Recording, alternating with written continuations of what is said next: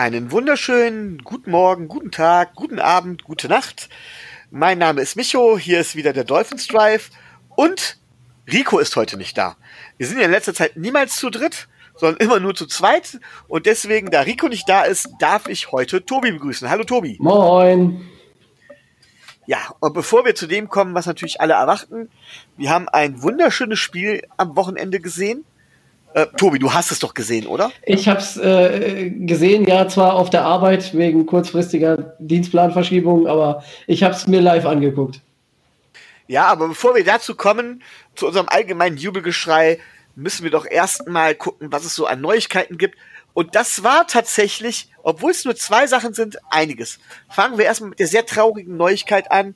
Devin Gottschow, seines Zeichens Defensive Tackle, ich glaube, meine ehemaliger Fifth Rounder, äh, ist im letzten Jahr seines Rookie-Vertrages bei uns und ist aller Voraussicht nach out for season wegen einer Bizepsverletzung. Tobi, wie schwer schmerzt der Verlust? Ähm, da Devin Gottschow ein starker ähm, Run-Verteidiger ist ähm, und wir ja in den letzten Jahren traditionell eigentlich eher gegen den Lauf immer etwas äh, schwächer waren, tut das Ganze schon weh aber es tut nicht sehr weh, weil einige andere Spieler ähm, durchaus in der Lage sind, da in die Bresche zu springen. Also ähm, es ist ein Qualitätsverlust, das auf jeden Fall, aber er tut uns nicht so weh, wie wenn sich Spieler auf anderen Positionen verletzt hätten. Was soll ich sonst dazu sagen? Also der Verlust schmerzt uns ja, aber Verletzungen gehören nun mal dazu. Deswegen geht es jetzt direkt eine Sache weiter. Covid-19 hat die NFL eingeholt und zwar mehr als nur ein kleines bisschen. Ähm, der, ja, wie heißt es, der, der, der Spielplan ist davon ordentlich beschäftigt worden. Die Patriots haben jetzt, glaube ich, zwei Wochen in Folge quasi eine Bei gehabt. Ähm, die Broncos sind deswegen verlegt worden. Auf jeden Fall gibt es gerade im Moment ein tierisches Schedule-Wirrwarr. Alles ist kreuz und quer durcheinander. Ähm, Tobi, wie sieht der neue Schedule aus? Äh, ja, also wie der neue Schedule aussieht, Stand jetzt äh, kann man kann man gerade noch so kann man gerade noch so sagen, äh, aber es ist alles durcheinander gewürfelt. Wir spielen am Sonntag nicht gegen die Broncos, sondern gegen die Jets, weil die Broncos ähm, am Sonntag gegen die Patriots spielen was eigentlich letzten Sonntag ursprünglich sein sollte. Dann sollte es, dann sollte es letzten Montag sein. Das ging aber alles nicht, weil ähm, da verschiedene Covid-Fälle war. Deswegen musste das Spiel dann um eine Woche verschoben werden.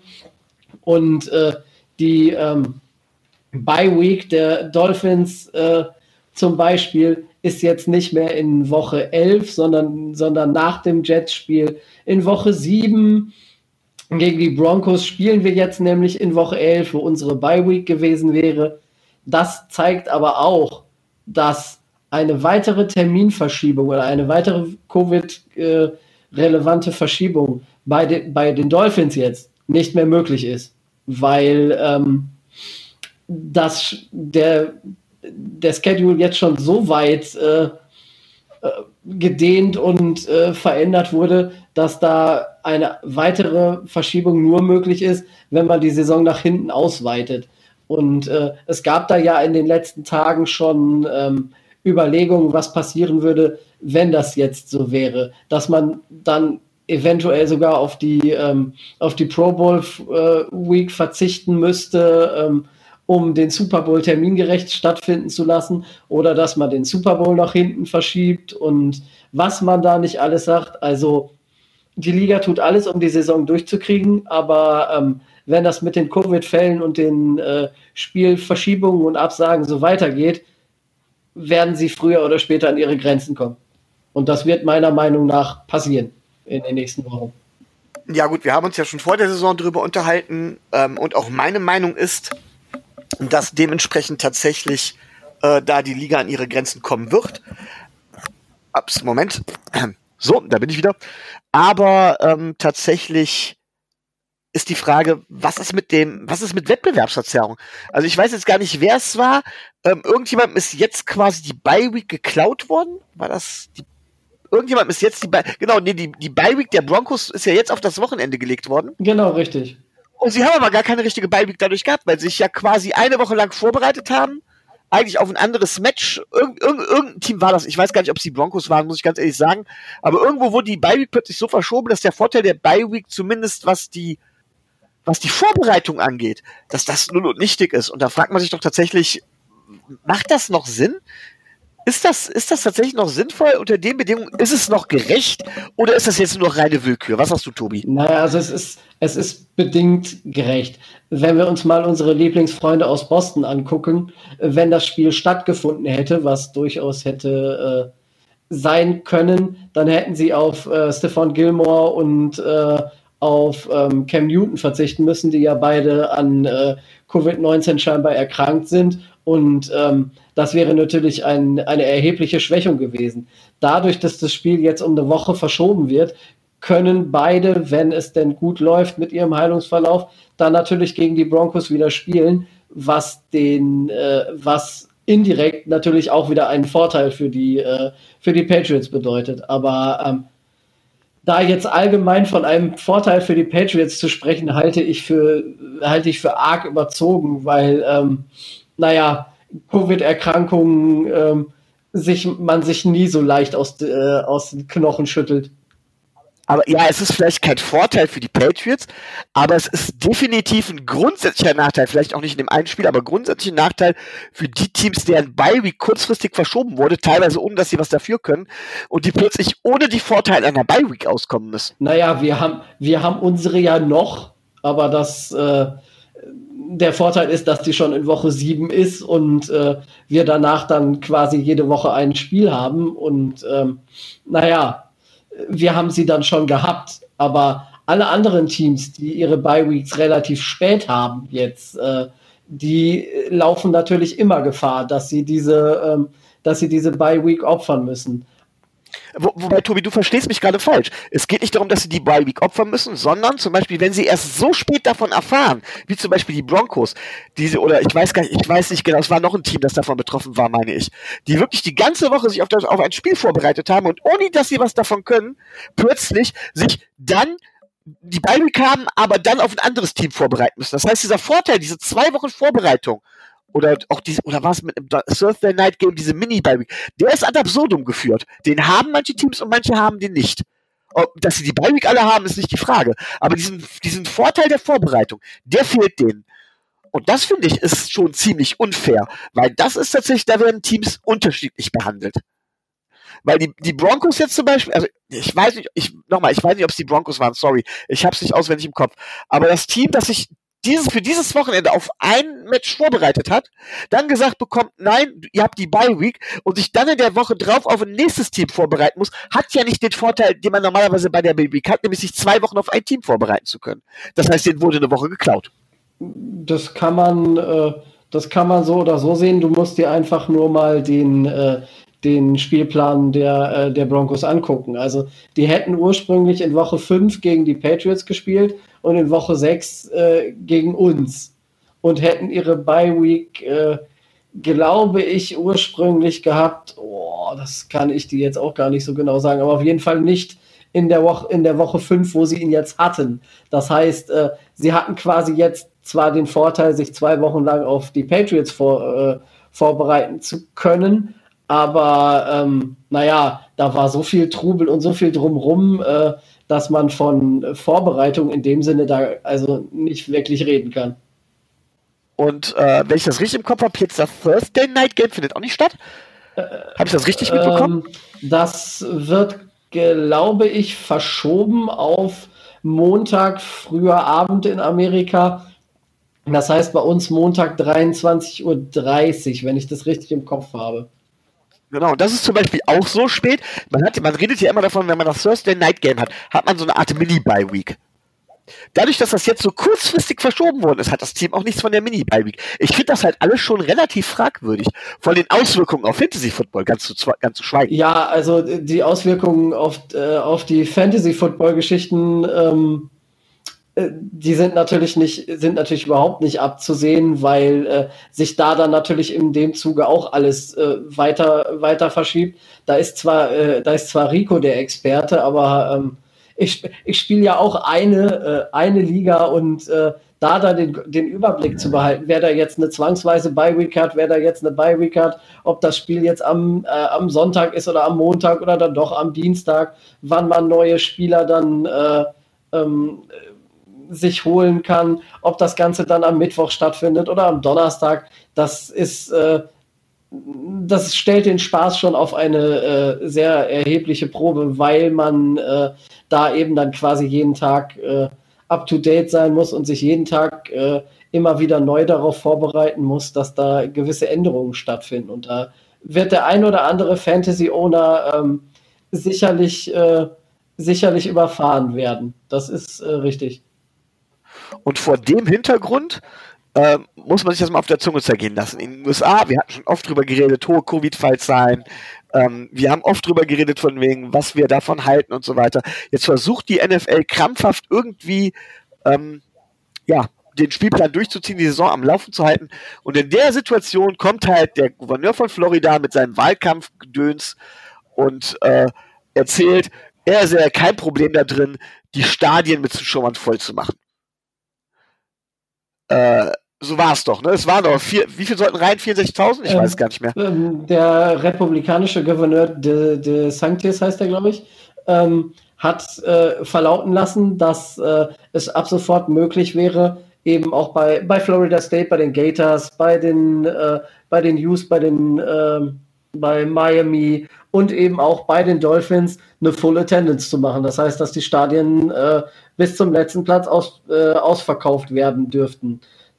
Ich meine, ich verfolge die Covid-Zahl nicht so genau, aber ich weiß noch, vor ein paar Monaten, gar nicht so lange her, war Florida extrem hart betroffen.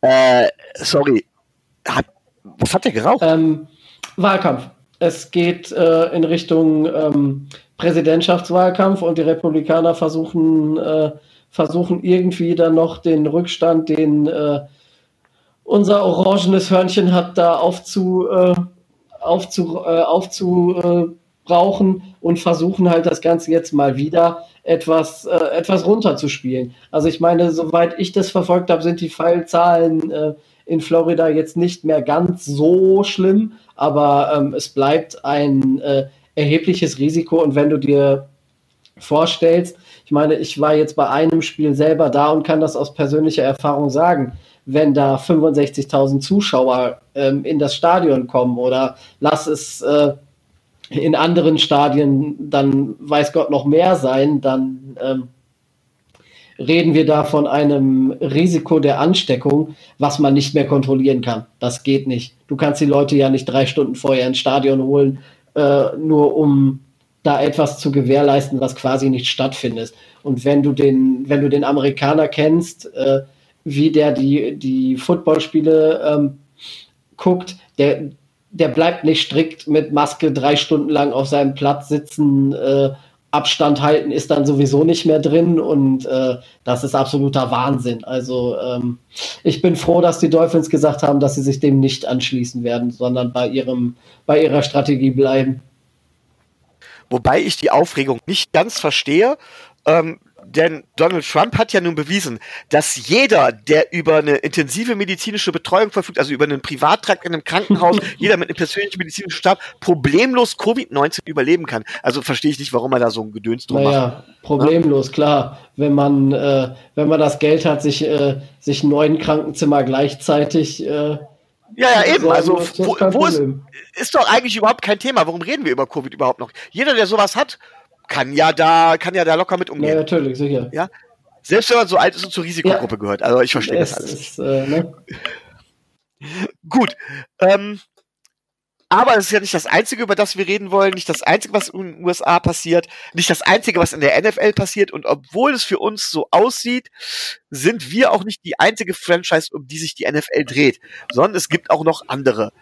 Tobi, du hattest da etwas, worüber du reden wolltest. Ja, ich wollte in erster Linie über was reden, was mich am letzten Wochenende abseits jeglicher Franchise-Grenzen und ich denke, da wird, äh, spreche ich für jeden Football-Fan sehr gefreut hat. Ähm, in der zweiten Halbzeit des Spiels ähm, LA Rams gegen äh, das Washington Football Team ist es aufgrund einer Verletzung von Kyle Allen, ähm, dem Quarterback von Washington, dazu gekommen, dass ähm, Alex Smith nach gefühlt äh, fünf Jahren und äh, einem Tanz auf der Rasierklinge. Jeder kennt wahrscheinlich die Geschichte, dass sie ihm fast das Bein amputiert hätten und äh, welch harten und steinigen Weg ähm, er zurückgenommen hat. Ähm, davon mal abgesehen, wie er gespielt hat und wie es dann letzten Endes ausgegangen ist, hat es mich super gefreut und ich war, ähm, ich war ähm, sehr, sehr, sehr emotional berührt, äh, dass Alex Smith äh, wieder NFL-Football spielen kann. Das hätte ich ihm äh, noch vor einem halben Jahr nicht zugetraut. Also Chapeau. Mich freut es grundsätzlich, dass der Kerl überhaupt lebt, dass er es geschafft hat, nach dieser Verletzung mit den Komplikationen wieder auf dem Platz zu stehen. Es ist klar, es war jetzt nicht gerade das berauschende Comeback. Du hast ja mit Sicherheit gleich Zahlen zu, Tobi. Ähm, aber erstmal Respekt davor, überhaupt den Mut und den Willen zu haben, sich da zurückzukämpfen. Ähm, da kann es ja auch nicht um Kohle mehr gehen oder sowas. Da kann es auch nicht um persönliche, um Geltungssucht gehen, wie ich das anderen Leuten vorwerfen würde. Ähm, sondern da geht es tatsächlich darum zu sagen, von wegen, ich will es mir selbst beweisen, glaube ich. Ähm, ja, Tobi, dann komm du erstmal wahrscheinlich mit den Zahlen rum. Danach würde ich da gern, glaube ich, auch noch was, würde ich gerne, genau auf die, gerne genauer auf die Zahlen gucken und mal versuchen zu sehen, äh, was steckt da eigentlich Naja, hinter? klar, also äh, man soll die Zahlen jetzt nicht zu hoch hängen, da ist sehr, sehr, sehr, sehr viel Rost dran und ähm, die äh, sechs Sacks in einer Halbzeit äh, sagen schon einiges darüber aus, wie, ähm, wie fit und wie mobil Alex Smith ist. Natürlich ist die, Was ist die Mannschaft von Washington generell, äh, ich will nicht sagen äh, grottenschlecht, aber sie ist schon ziemlich schlecht. Ähm, er hat nur kurze Pässe geworfen Davon hat er von 17 9 für 37 Yards angebracht. Er hat jetzt ein äh, ESPN Quarterback Rating von äh, 3,3, aber wie du schon sagst, darum geht es überhaupt nicht. Äh, davon war ganz abgesehen, dass Kyle Allen äh, auch nur neun Pässe an den Mann gebracht hat, zwar für 74 Yards, aber auch keine, keinen Touchdown erzielen konnte. Also so viel besser war der jetzt nur auch nicht, aber ähm, darum geht es auch nicht. Ja, also ich muss dazu sagen, äh, man muss sich auch gucken, angucken, was für ein Team, in was für einem Chaos-Team es gerade ist. Also wir reden da, Entschuldigung, an alle, die jetzt, denen gerade das Trommelfell geplatzt ist.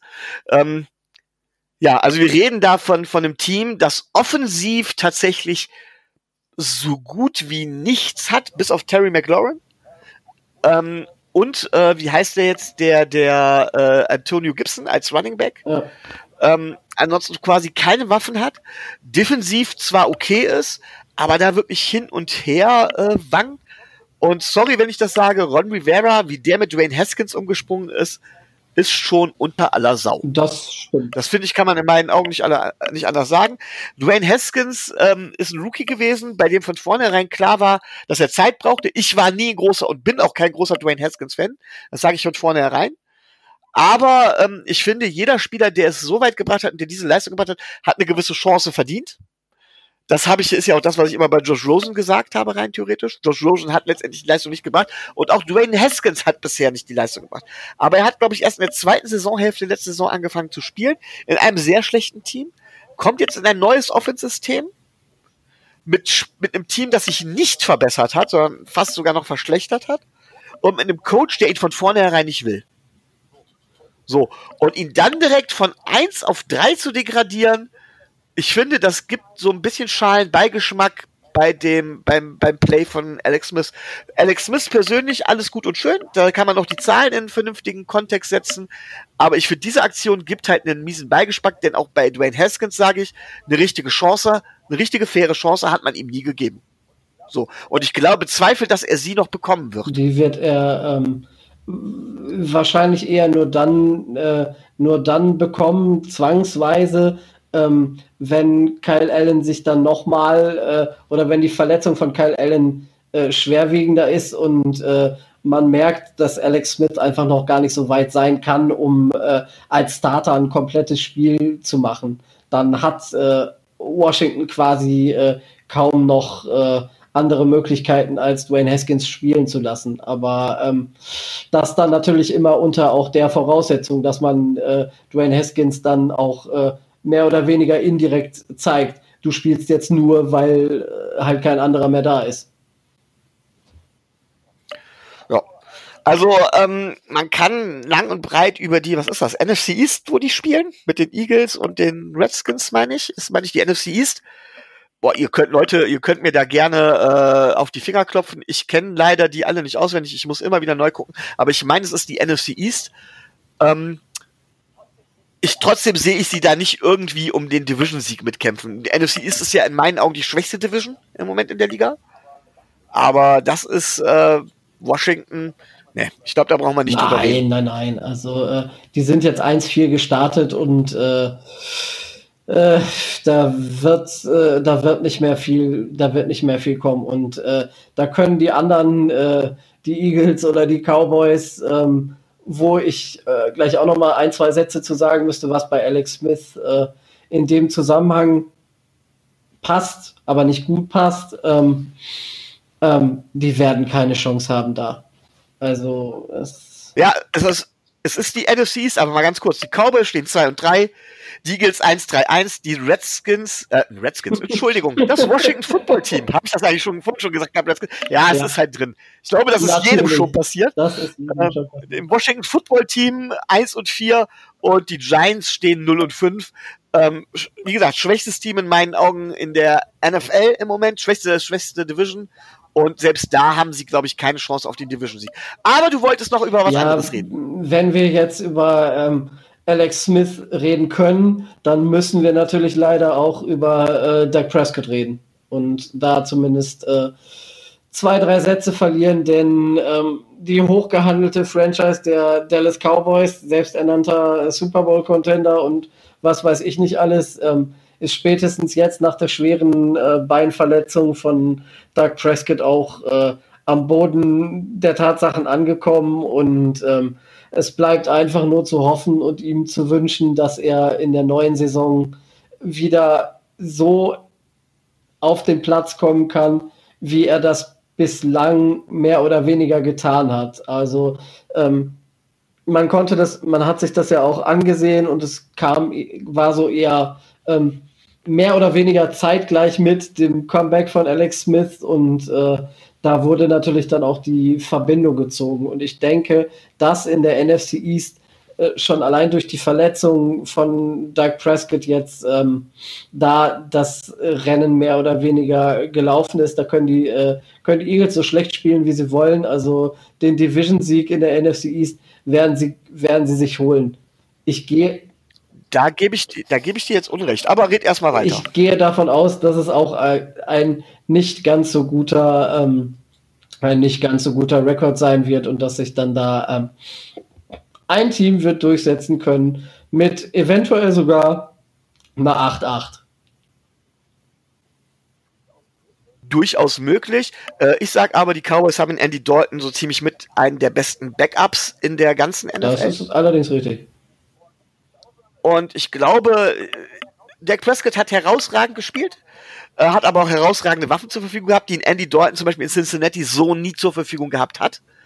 Ähm, es wird einen Drop-off geben, der wird aber meiner Meinung nach gar nicht so groß sein. Das liegt blöderweise daran, und das, ich weiß, es ist jetzt nicht gerade fair, das zu sagen, weil Dak Prescott mich nicht eines Besseren äh, belehren kann, aber ich halte Dak Prescott immer noch für extrem abhängig von seinen Umständen und für ohne seine Umstände für einen mittelmäßigen Quarterback. Und das tue ich auch bei Andy Dalton, wobei Andy Dalton, das hatten wir ja letzte Saison schon gehört, seit seiner Daumenverletzung wohl nicht wieder das alte Niveau erreicht. Ich glaube aber, dass der Drop-off gar nicht so groß sein wird und dass mit diesen Offensivwaffen die Cowboys mit den Eagles werden Schritt halten können. Und da haben sie einfach schon einen Sieg Vorsprung.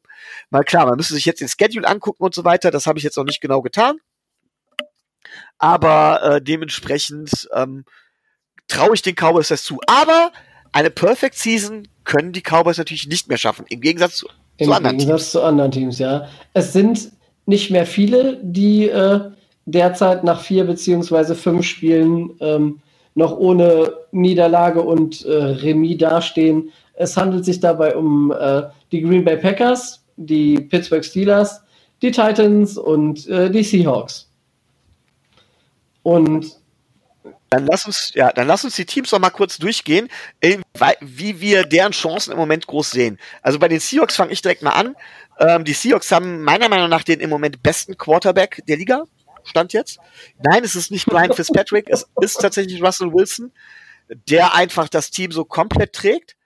Ähm, allerdings sind die Spiele teilweise verdammt knapp, verdammt eng. Da hätte es mehrere Niederlagen schon geben müssen. Die Seahawks hätten auch locker mal eben drei und zwei oder sogar zwei und drei wie die Cowboys stehen können. Das sind viele enge Spiele. Die Frage ist, können sie es bis zum Ende durchhalten?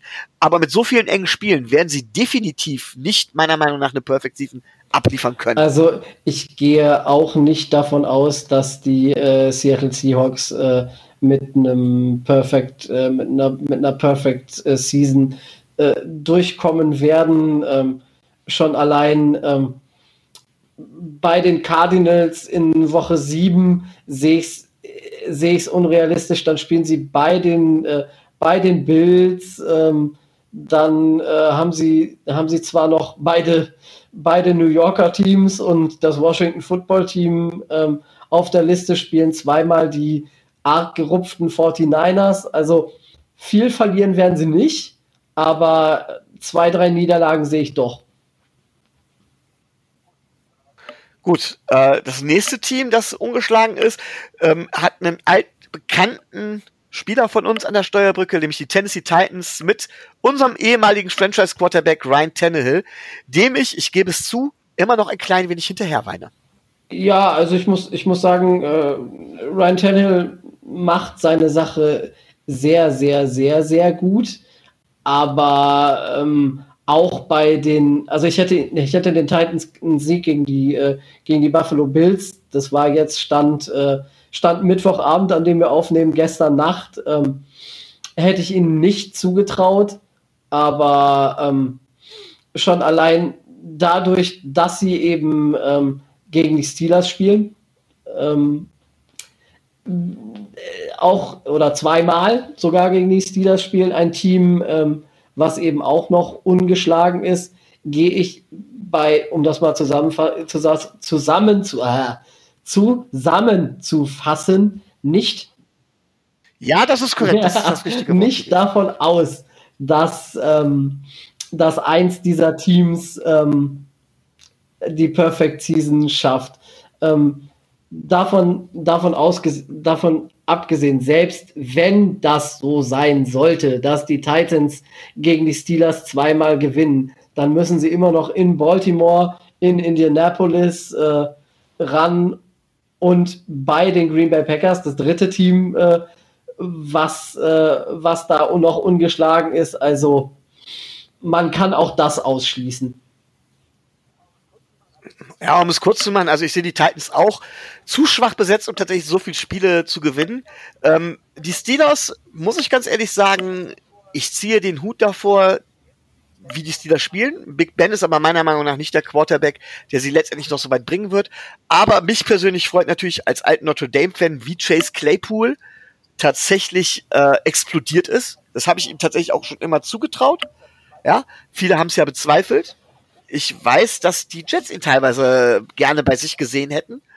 Ähm, können wir gerne auch mal zu fragen, aber da, da ziehe ich den Hut vor. Und was die Packers angeht, Aaron Rodgers ist, spielt tatsächlich wieder mal brillant. Das ist nicht die Frage. Aber auf Dauer gesehen sehe ich das Receiving Core einfach als zu Naja, vor allen Dingen ähm, muss man gerade bei den Steelers auch mal die Kirche im, die Kirche im Dorf lassen. Äh, ich meine, sie haben in Woche 1 die Giants gespielt, in Woche 2 die Broncos, in Woche 3 die Texans und in Woche 5 die Eagles. Wenn du das zusammennimmst, haben diese Mannschaften zusammen, ich glaube, zwei oder drei Siege. Und ähm, naja, die Siege waren jetzt auch nicht, nicht so überragend deutlich. Also ich gehe davon aus, dass, äh, dass die ähm, Steelers das ein oder andere Spiel noch verlieren werden. Ihnen kommt der, äh, der frühe Schedule, den sie da haben, doch sehr entgegen. Ich lasse mich natürlich eines Besseren belehren, ähm, aber Playoffs, Playoffs sehe ich sie, aber ähm, auch nicht viel mehr generell finde ich ähm, in dieser Saison sehr auffällig, dass wir kein dominantes Team haben oder keine dominanten Teams wie die letzten Jahre. In den letzten Jahren war es eigentlich immer so, dass so zwei, drei Teams Minimum eigentlich feststanden als Playoff Aspiranten bzw. Playoff-Teams und wo wir uns äh, tatsächlich, wo eigentlich nur die Frage war, schaffen die es bis in Super Bowl oder nicht, aber es war klar, dass sie in die Playoffs kommen. Und dieses Jahr finde ich, wir haben wir nicht so ein dominantes Team. Es gibt zwar Teams, die gut spielen, aber dominant ist tatsächlich kein Team. Die Frage ist, woran das liegt. Liegt es tatsächlich nur an der Vorbereitung? Ähm, das ist ja eine, eine Geschichte, die ich gehört habe. Oder liegt es tatsächlich auch an anderen Dingen? Liegt es an Umbrüchen? Liegt es an einem Generationenwechsel? Hast du da auch kurz eine Meinung zu? Also wir, wir, haben, äh, wir haben keine Mannschaft, wo, ähm, wo, ich, wo ich sage, dass da das Komplettpaket stimmt. Das Komplettpaket stimmt. Ähm, du hast äh, Mannschaften wie Kansas City, wie äh, Seattle, ähm, wo einfach die Offense dermaßen überragend ist, dass die eine mittelmäßige bis schlechte Defense äh, durch viele Spiele durchtragen können. Aber ähm, das reicht halt nicht, da, das reicht halt nicht dazu aus, äh, so dermaßen dominant durch die, äh, durch die Saison zu marschieren, wie, äh, wie das in den anderen Fällen der Fall ist. Bei vielen anderen Teams, zum Beispiel, äh, nehmen, wir, nehmen wir die Saints zum Beispiel, merkt man an der einen oder anderen Stelle halt, dass es äh, A sowohl auf als auch B neben dem Platz gehörig rumpelt. Also ähm, die stellen sich in Regelmäßigkeit selber ein Bein.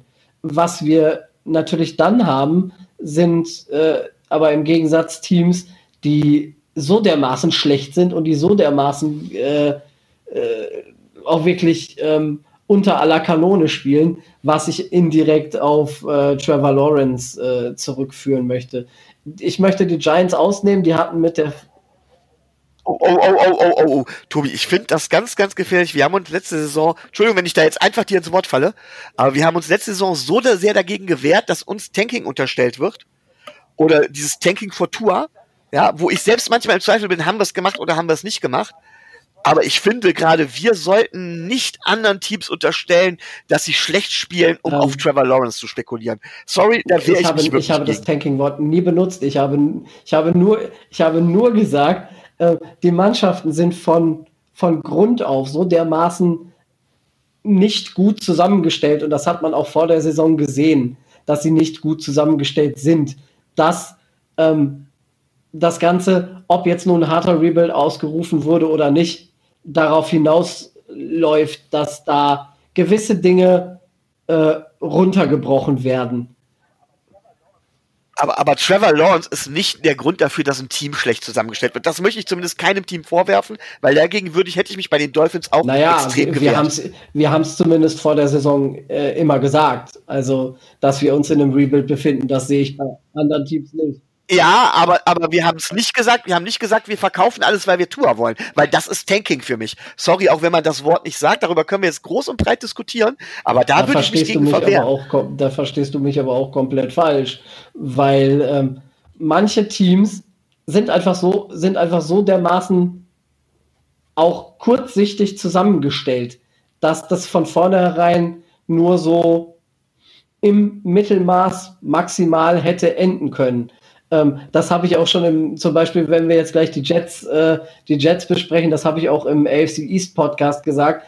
Ähm, da sind solche auch handwerklichen Fehler im Rost, in der Roster-Zusammenstellung gemacht. Natürlich kann das gut gehen, natürlich. Das ist dann in einem von zehn Fällen der Fall. Aber wenn ich einen ohnehin schon nicht gutes Wide Receiver Core als Beispiel habe, wo drei Viertel der Leute mit einer Krankenakte, äh, an, äh, mit der Krankenakte ankommen, äh, die dicker ist als jedes Telefonbuch in New York, dann muss ich mich nicht wundern, dass das Ganze explodiert. Zum Beispiel. Aber es ist halt nicht der Grund, man hat die Leute nicht oder das Team nicht so zusammengestellt, weil man sagt, nee, man, man will Trevor das, haben. Man hat das Team Das ist halt der Punkt. Nein, weil das hörte sich gerade eben so an, Tobi. Man hat das Team so zusammengestellt, weil man keine Ahnung hat. Darüber kann man natürlich diskutieren, klar, keine Frage. Gut, Kommen wir doch mal zu was Erfreulicherem. Jetzt nach über einer halben Stunde, die wir hier schon dran sind. Ähm, wir haben am Wochenende gespielt. Und wir haben tatsächlich, ich traue es mich kaum zu sagen, wir haben über 40 Punkte erzielt. Wir haben die San Francisco 49ers immerhin Super Bowl Teilnehmer in der letzten Saison und nur ein Play vom Super Bowl Sieg entfernt, mit 43 zu 17 geschlagen. Und ähm, wir hatten, wir hatten ja letzte Woche den Frank, den Frank Höhle da, der dementsprechend eigentlich auch gesagt hat, naja, im Grunde genommen wären sie ja, also jetzt, wenn Jimmy Garoppolo zurückkommt, wäre, dann hätten, dann, dann würde es wieder gut laufen. Jimmy G war zurück, zumindest eine Halbzeit lang, aber wenn ich mir den Boxscore angucke, es ist auch mit ihm nicht gut gelaufen, nämlich nur sieben Punkte, aber 30 gegen sich. Also 30 zu 7 lief die erste Halbzeit. Tobi, wie hast du das Spiel gesehen? Was sind deine Haupt-Takeaways? Ähm, wie habe ich das Spiel äh, gesehen? Komplett entspannt. Also wie, wie auch gegen, gegen die Jaguars äh, in Jacksonville, diesmal auch in San Francisco. Ähm, man hatte zu keinem, zu keinem Zeitpunkt äh, in diesem Spiel die, das Gefühl, dass San Francisco den Plan, die Waffen und die Möglichkeiten hat, irgendetwas gegen Miami auszurichten. Es wurde hinten, hinten raus in der zweiten Halbzeit äh, etwas enger, da stand es ja schon 30 zu 7, aber da hatte ich eher das Gefühl, dass, äh, dass ähm, Miami wenig Risiko geht und äh, das ganze Ding erzkonservativ runterspült in, in, in der Hinsicht. Also wenn sie wirklich gewollt hätten und wenn sie ein bisschen Risiko gegangen wären, wären meiner Meinung nach 50 Punkte durchaus im Bereich des, äh, des Möglichen und äh, durchaus zu erreichen gewesen. Aber muss ja nicht sein. Ähm, ich möchte, bevor ich, bevor ich jetzt was sage, möchte ich zwei Spieler herausnehmen. Das ist einmal ähm, Nick Needham, der die ein oder andere Flagge produziert hat, die die Drives der 49ers künstlich verlängert hat und der so ein paar Problemchen hatte. Ähm, und als zweiten Jakeem Grant, der nun mal auch, weiß Gott, nicht seinen besten Tag hatte und äh, ich sehe schon, dass mit dafür Folge. gesorgt hat, dass, äh, dass, die, äh, dass die 49ers überhaupt mit Punkten aus, äh, aufs Board kommen. Also ich meine, als, ähm, als äh, Returner ähm, den Ball auf den Helm zu bekommen, äh, Gott sei Dank hat er ihn noch vor der Endzone gerettet, aber ähm, das war schon recht, recht unglücklich. Ähm, dann äh, das, das Play, was er, äh, was er im, im Run laufen sollte, mit minus 12 Yards abzuschließen, sah jetzt auch nicht so äh, nicht so gut auf, aber um mal wieder den Rahmen zu finden, bis auf diese beiden war es von A bis O eine Teamleistung, die ich in den letzten Jahren ähm, von den Dolphins selten gesehen habe. Äußerst, äh, äußerst selten. Weil ich jetzt sonst bei keinem Spieler sagen könnte, ähm, dass er schlecht gespielt hat. Und äh, wenn man dazu noch ähm, Herrn, ähm, Herrn äh, Kittel bei lumpigen 44 Yards hält, wir hatten ja vor dem Spiel ähm, vermutet, dass George Kittle da ähm, eine starke, Ans äh, starke Anspielstation wird und äh, dass wir gerade gegen Titans auch ähm, da Eric Rowe gefordert sehen. Ähm, dass wir auch Raheem Mostert im, äh, im Running äh, vielleicht ähm, so einschätzen, dass er über 100 Yards machen könnte, dass ähm, vielleicht unsere O-Line Probleme bekommt, äh, weil äh, eben Austin Jackson jetzt äh, auf Injured Reserved steht und äh, lange nicht klar war, ob Jesse Davis äh, äh, spielt mit, ähm, mit Robert Hunt oder ob ähm, Julian Davenport von Beginn an startet. Dann ist kurzfristig auch noch Jordan Howard ausgefallen, der ja nun weiß Gott nicht, äh, nicht erfolgreich war in dieser Saison, aber das Laufspiel äh, angeblich dann äh, grauenhaft schlecht war.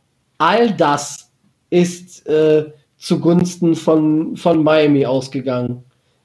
Und ähm, es war einfach nur gut mit anzugucken und äh, beeindruckend. Beeindruckend, was Ryan Fitzpatrick da gemacht hat. Äh, beeindruckend, wie gut die Defense gehalten hat.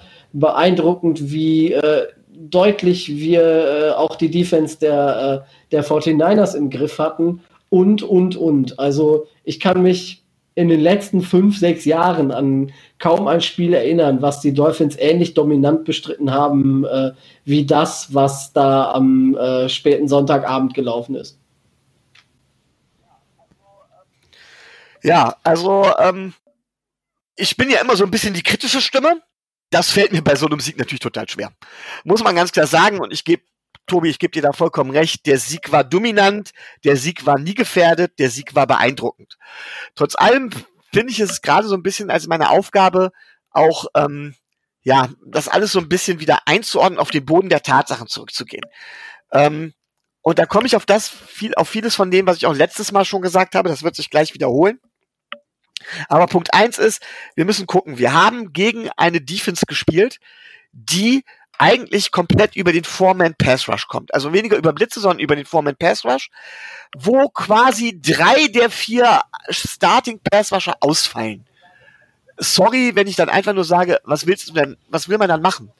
Und dann wenn ich dann auch noch sehe, dass der Nummer 1 Cornerback ausfällt, der Nummer 2 Cornerback angeschlagen ist und mir da angucke, wo Ryan Fitzpatrick vor allen Dingen geworfen hat, und zwar waren es eigentlich die tiefen Zonen, ähm, deutlich über 20 Yards, ja, hinter Line of Scrimmage, wo er above average geworfen hat. Also wirklich äh, 20 bis 30 Yards. Da hat er insgesamt, hat er da angebracht, fünf von sechs Pässen für, ich glaube, knapp 200 Yards. Ja, ähm, das ist, äh, da merkt man, wo die Probleme waren. Und da merkt man auch, ähm, woran es liegt, dass man so einen Sieg einfahren kann. Ähm, wie gesagt, gut gespielt, keine Frage. Ähm, auf der anderen Seite, ähm, wenn man sich dann die Offense anguckt, die Offense ist eigentlich ziemlich gut, ist immer das Prunkstück gewesen, aber die Spieler kommen allen, allen, alle von, oder kamen alle von Verletzungen zurück und vor allen Dingen der Stammquarterback Jimmy Garoppolo hätte nie im Leben spielen dürfen. Man hat ab der ersten Bewegung gesehen, dass der Kerl gar nicht fit ist. Ich frage mich, warum setzt man ihn dorthin? Ganz einfach, weil die Backup-Quarterbacks Nick Mile und CJ Bissard äh, tatsächlich deutlich, deutlich schlechter sind. Und wenn ich dann höre, wie wir ganz klar sagen, ja, mh, hm, aber wir haben die doch gut im Griff gehabt. Naja, wenn ich mir angucke, welcher Spieler die meiste Separation gehabt hat, grundsätzlich von, äh, von allen Spielern, dann sage ich, die meiste Separation hatte, und zwar mehr als jeder Dolphins-Player, hatte George Kittle mit 4,12 Yards. Das heißt von wegen, da waren wir konstant weg. Der Quarterback hat ihn nur nicht getroffen, beziehungsweise die O-Line hat dem Quarterback nicht genug Zeit gegeben, ihn dementsprechend zu avisieren. Oder einen Debo Samuel, einen Brandon Ayuk mit 3,55 Yards oder 3,42 Yards. Ja, da gab es nur bei uns nur einen einzigen Spieler, der mehr Separation erzeugt hat, und das war Isaiah Ford. Also grundsätzlich haben wir super gespielt, auch da nochmal, keine Frage. Aber uns haben die 49ers natürlich auch ordentlich in die Hände gespielt.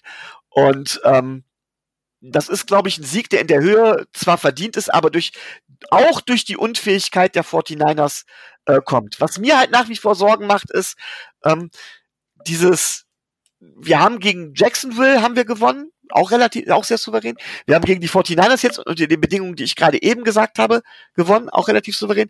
Wir haben gegen die Seahawks gut mitgehalten, keine Frage. Aber letztendlich habe ich immer das Gefühl, dass es individuelle Leistungen sind. Dass es in der Offense eigentlich steht und fällt alles mit Ryan Fitzpatrick. Da wird ihm nicht über das Scheme geholfen. Ähm, Gailey ist tatsächlich in meinen Augen extrem konservativ, was das Playcalling angeht, extrem konservativ, was die Playdesigns angeht. Das macht mir große, große Sorgen. Und zwar macht mir dann auch Sorgen, wenn ich sehe, dass wir einen unserer Hauptplaymaker so selten einsetzen. Jakeem Grant, den du jetzt gerade eben als schlecht bezeichnet hast. Ja, es war nicht sein bestes Spiel. Er hatte die Spiele vorher aber eigentlich immer ziemlich gut gespielt. Auch bei diesem Spiel hat er immer eine relativ hohe Separation im Schnitt gehabt von über zwei Yards. Damit war er auch unser zweitbester, unser zweitbester Receiver, was, äh, was äh, Separation angeht. Wenn ich mir angucke, dass der League Average äh, bei, bei fast drei Yards, also bei 2,84 Yards liegt. Aber wir kriegen es einfach kaum hin, ihn einzusetzen. Das, das Playbook hat kaum Plays, die die Stärken von Jakeem Grant einfach nutzen. Ja, stattdessen wird Mike Gesicki dementsprechend stärker eingesetzt und ich weiß, Tobi, dir brennt es gerade in den Fingern, aber ich bin noch nicht ganz fertig. ähm, wir machen halt sehr viel über individuelle Leistung, auch über individuelle Leistung von zum Beispiel Devante Parker. Solange er denn da ist. Oder dieses Mal Preston Williams, ja, die sehr viele von diesen äh, 1 zu 1 Matchups einfach für sich entscheiden. Aber das ist so ähnlich wie bei engen Spielen. Das geht eine ganze Zeit lang gut und bei uns geht es überprozentual, über, überprozentual häufig sehr gut. Ich glaube aber nicht, dass wir das die ganze Saison durchhalten können. Und meiner Meinung nach muss da beim Coaching, gerade was die Offense angeht, gerade was unseren Offense-Koordinator angeht, noch einiges passieren. Defense-mäßig hingegen hat sich das mit der, mit der Rückkehr von Byron Jones deutlich gebessert. Also da ist gar keine Frage. Äh, man merkt auch, dass unser Passwash davon profitiert. Ähm, einfach weil der Passwash durch die gute Coverage mehr Zeit hat. Xavier Howard, das möchte ich auch mal herausheben, hat jetzt das dritte Spiel in Folge in Interception gefangen. Gut, für zwei von den drei Interception konnte er nichts, er hätte er schon wegspringen müssen, um den Bein nicht zu fangen. Trotzdem, man musste auch erstmal stehen. Herzlichen Glückwunsch. Auch, aber auch in der Defense macht es mir Sorgen, dass wir es nicht schaffen, über den Scheme wirklich Druck zu erzeugen, sondern dass individuelle Klasse ist, teilweise von sehr aggressiven Spielern wie Zach Sieler, den ich auch loben möchte, von Andrew Finkel, der zeigt, wie er Druck machen kann, wie wichtig er für uns sein kann. Aber nochmal, mir fehlt da noch einiges vom Scheme. Ähm, und ich weiß, das ist Jammern auf ganz hohem Niveau nach so einem herausragenden Sieg. Deswegen kann ich Tobi dir grundsätzlich nur zustimmen. Ich möchte auch dem, dem AFC äh, ich, weiß gar nicht, ob AFC oder AFC East Special Team Player of the Week, nämlich Jason Sanders gratulieren, der glaube ich äh, seit dem Fehlschuss gegen die Browns letzte Saison oder sowas kein, kein Field Goal mehr verschossen hat. Also da haben wir auch einen richtig guten Griff getan. Da gibt's so viele positive Ansätze, dass ich da nur den Hut vorziehe, möchte aber trotzdem nochmal auf das Ganze versuchen einzuordnen und ganz klar sagen, ja, wir haben gegen ein schwaches 49ers-Team gespielt und wir haben meiner Meinung nach gerade in der Offense immer noch Probleme im Coaching.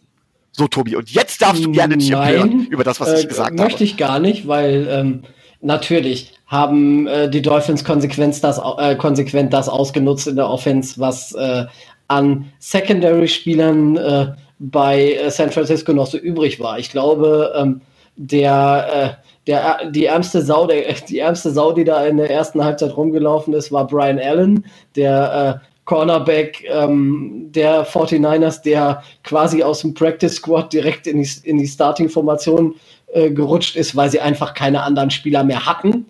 Und äh, Ryan Fitzpatrick und ähm, auch wahrscheinlich Chen Gailey äh, das als Schwachstelle ausgemacht haben, zu Recht. Und den äh, armen Jungen dann natürlich auch konsequent äh, angeworfen haben und haben bluten lassen. Ähm, ich kann aus neutraler Sicht nicht verstehen, wieso man äh, da auf Seiten von äh, San Francisco nicht reagiert hat. Aber ähm, bei den Würfen, die auf Allen gingen, die waren entweder, wie du sagst, über 30, 40 Yards, äh, äh, dass, sie dass sie gefangen wurden, oder äh, er hat eine, äh, eine Pass-Interference Strafe bekommen, oder, oder, oder. Also der Junge hatte aus Dolphins Sicht könnte man sagen, der, Junge hatte einen Noah Igbenogany-Tag, nur dass er kein Rookie mehr ist. Aber ähm, diese, Mat diese Matchups, die man da spielen konnte und die man auch äh, erzeugt hat durch die Aufstellung, ähm, hat halt dazu geführt, dass, äh, dass gerade ähm, Jakeem Grant halt auch nicht so oft angeworfen äh, wurde, gerade weil er nicht in die Matchups gegen, äh, gegen Brian Allen gekommen ist, sondern äh, da andere Sachen äh, wichtig waren. Und ob Separation äh, oder nicht, der Junge war einfach nur äh, hoffnungslos überfordert mit, äh, mit der ganzen Situation, weil er einfach auch nicht die Klasse hat, äh, Spieler wie, äh, wie Preston Williams, wenn er einen guten Tag hat, oder ähm, Devante Parker zu verteidigen.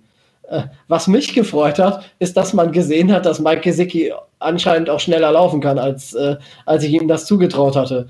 Ähm, dieses eine 70-Yard-Gerät, was er da hatte, also das war schon beeindruckend, möchte ich sagen. Das, äh, und äh, andere Titans, die vielleicht ein bisschen schneller sind, hätten das Ganze auch in einen Touchdown umgewandelt. Ähm, Mike Gesicki jetzt nicht, aber ähm, hat er natürlich auch, äh, hat er natürlich auch gut gemacht. Ja, Tobi, jetzt haben wir beide unsere Meinung gesagt und ich weiß, dass du normalerweise dazu tendierst, zu sagen, hey, gerade bei dem Spiel, das Team ist der Star. Trotz allem würde ich von dir gerne wissen, wer ist dein Offense Player of the Game, wer ist dein Defense Player of the Game und wer ist insgesamt dementsprechend oh. dein Player of the Game? Ähm, da müsste ich äh, schon aufgrund der Tatsache, dass es nur zwei Spieler gab ähm, in der gesamten ähm, Dolphins-Historie, äh, die besser waren, Ryan Fitzpatrick nennen, der zur Halbzeit ein perfektes Passer-Rating hatte und ähm, am Ende des Spiels dann nur noch bei 154,5 äh, Passer-Rating war. Ähm, ich glaube, Chad Henney hat, hatte mal ein besseres und Ryan Tannehill, man höre, man höre, hatte äh, ein besseres. Auf Platz 4 übrigens kommt dann erst äh, Dan Marino, aber ähm, wer von ähm, 28 Bällen 22 äh, an Mann bringt für 350 Yards und drei Touchdowns, ähm, naja, ich würde Fitzpatrick nehmen.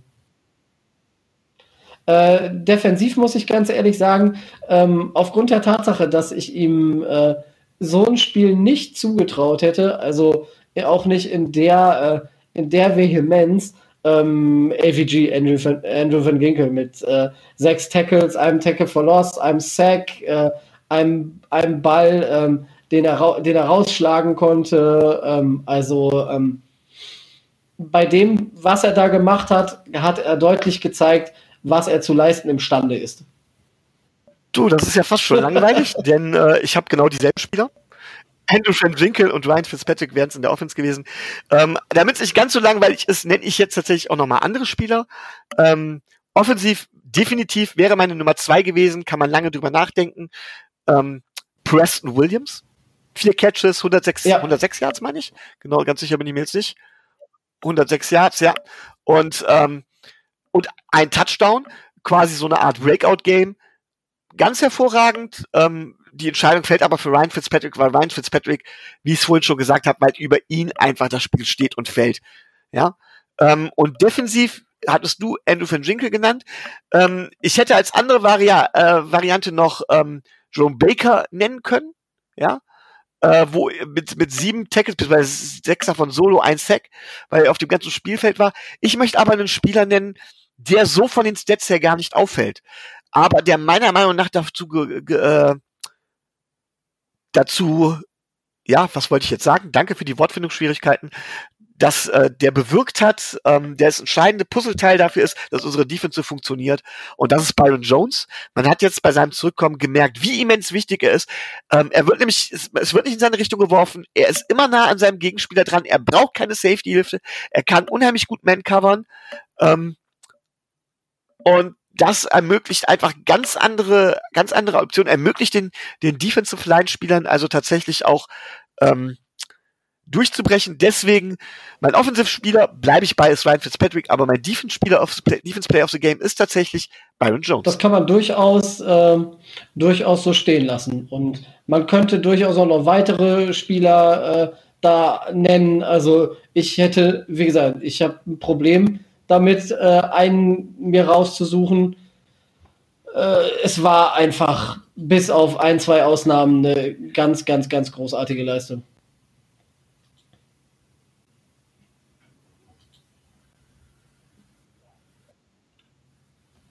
Ja, ähm, ich würde ja gerne wissen, wie die anderen, äh, wie die, was die anderen AFC East Teams sagen, als sie das Ergebnis gesehen haben. Weil für den Rest der AFC East lief es ja nicht so toll, um es mal dezent zu sagen. Äh, die Bills haben ja, haben ja verloren, die Jets haben verloren und äh, naja, im Grunde genommen haben auch die Patriots verloren, zumindest ihren, ihren äh, Stammquarterback durch Covid-19. Ähm, Tobi, nach dem Sieg, Playoffs? Also es ist dadurch, dadurch möglich, dass jetzt eben nicht, äh, also dass ein Team jetzt mehr in die Playoffs kommt. Wir stehen jetzt, glaube ich, derzeit an zehn, meine ich, und äh, sieben kommen ja äh, in die Playoffs, wenn ich richtig, wenn ich jetzt, mich jetzt noch richtig erinnere. Ähm, wir haben noch zweimal die Jets, wir haben noch die Broncos. Ähm, möglich ist das, wenn wir die Teams, die wir schlagen können, auch schlagen wollen. Und wenn wir vielleicht ein Spiel holen, was wir vorher nicht erwartet haben, dass wir es holen. Also mit acht Siegen glaube ich nicht dran, aber wenn wir neun Siege holen können, theoretisch, dann vielleicht. Aber es ist noch weit, weit, weit weg. Ja, ich bin ja auch immer der Skeptiker ähm, und deswegen sage ich ganz klar, Playoffs kämen auch viel zu früh für uns.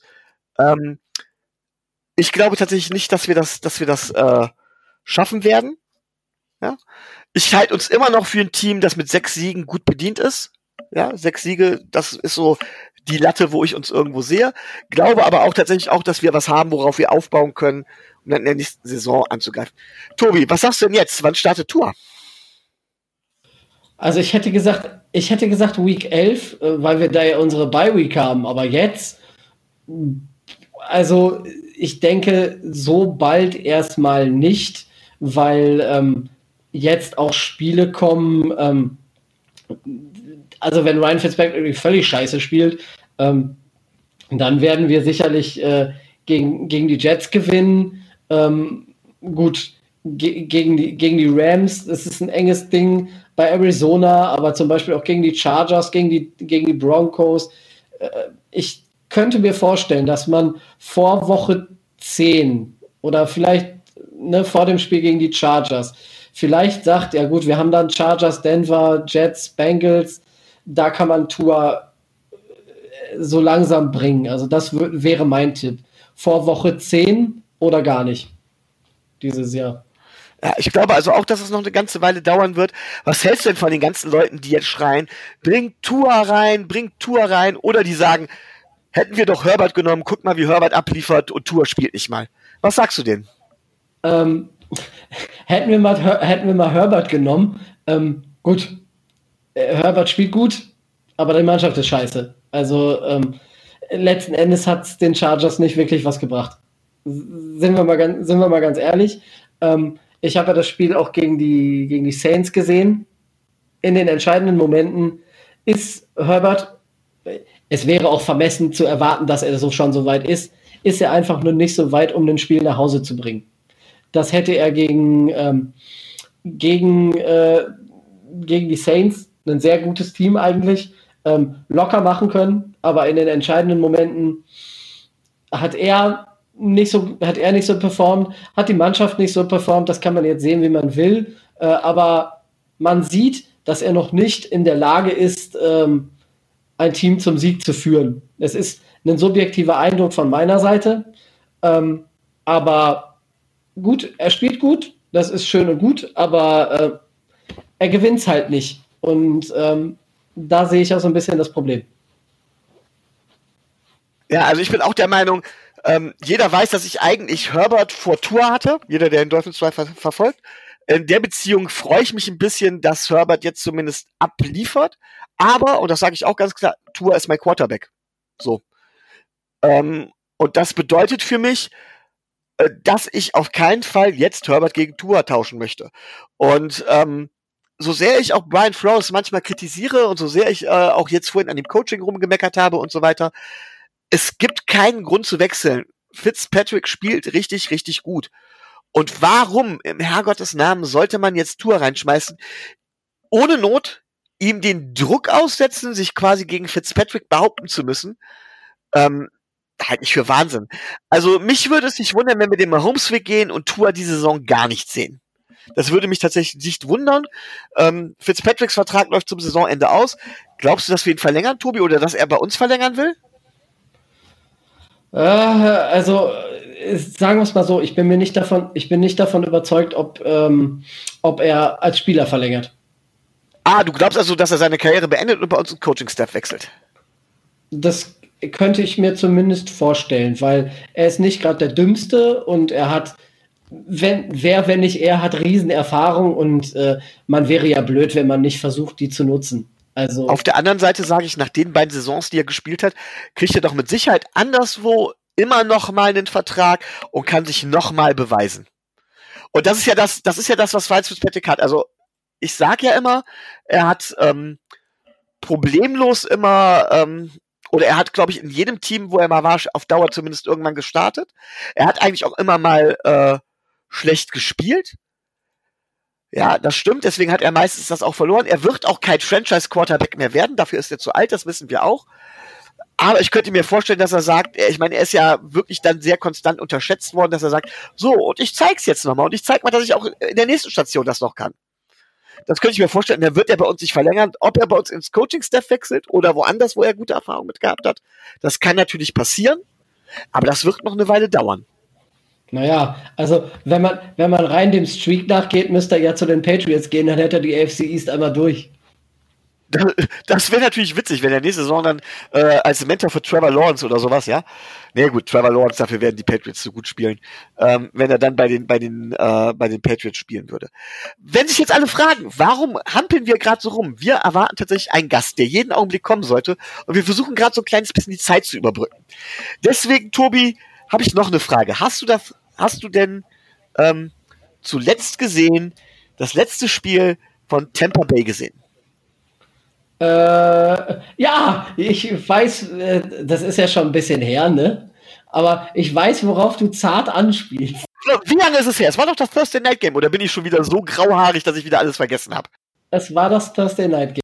Und ich erinnere mich dran, was zum Ende passiert ist, und ich glaube, du warst es auch, der danach äh, witzigerweise war es von Tom Pelisseri, also von einem der NFL-Beatwriter, der sich nicht nur auf ein Team spezialisiert, der auch zu dieser Situation zum Ende des Spiels beschreib, Entschuldigung, beschreib erstmal die Situation, Tobi. Was ist zum Ende des Spiels passiert?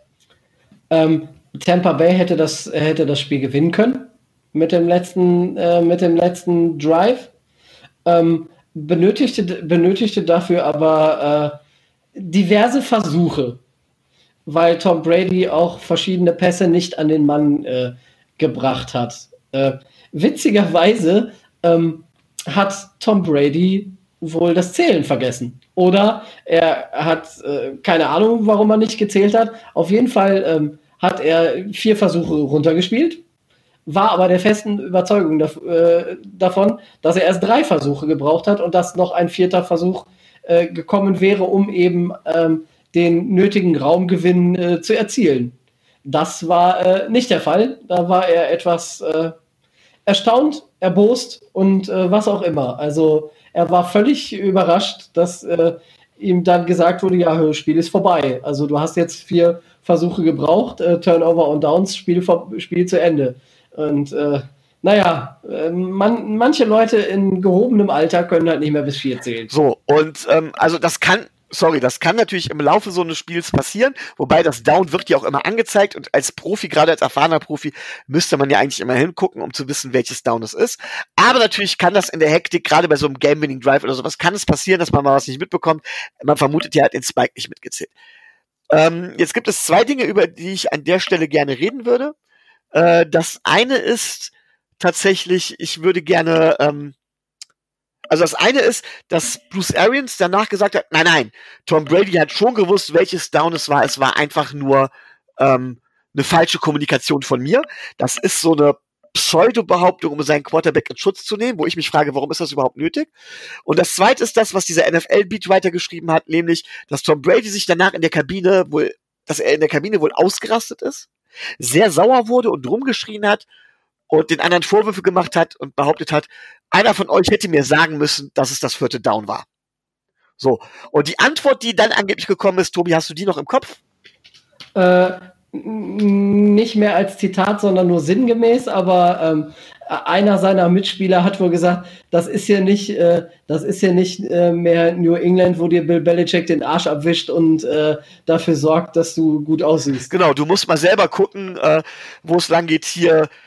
Ähm, Bill Belichick didn't watch your back. Also gibt dir keinen Rückhalt mehr. Ja.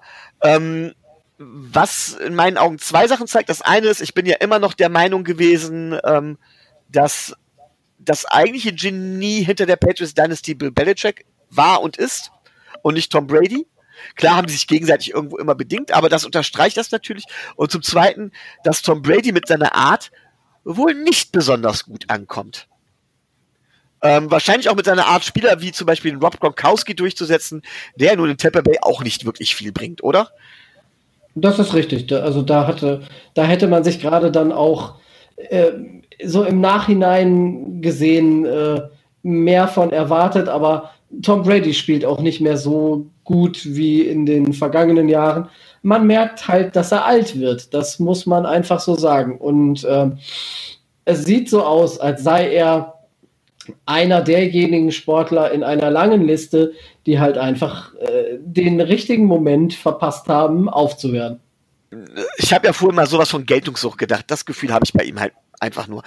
Äh, er wollte halt beweisen, dass es auch ohne Bill Belichick geht. Den Beweis tritt er meiner Meinung nach gerade nicht an, sondern er ist natürlich kein schlechter Quarterback. Alles andere zu behaupten wäre vermessen.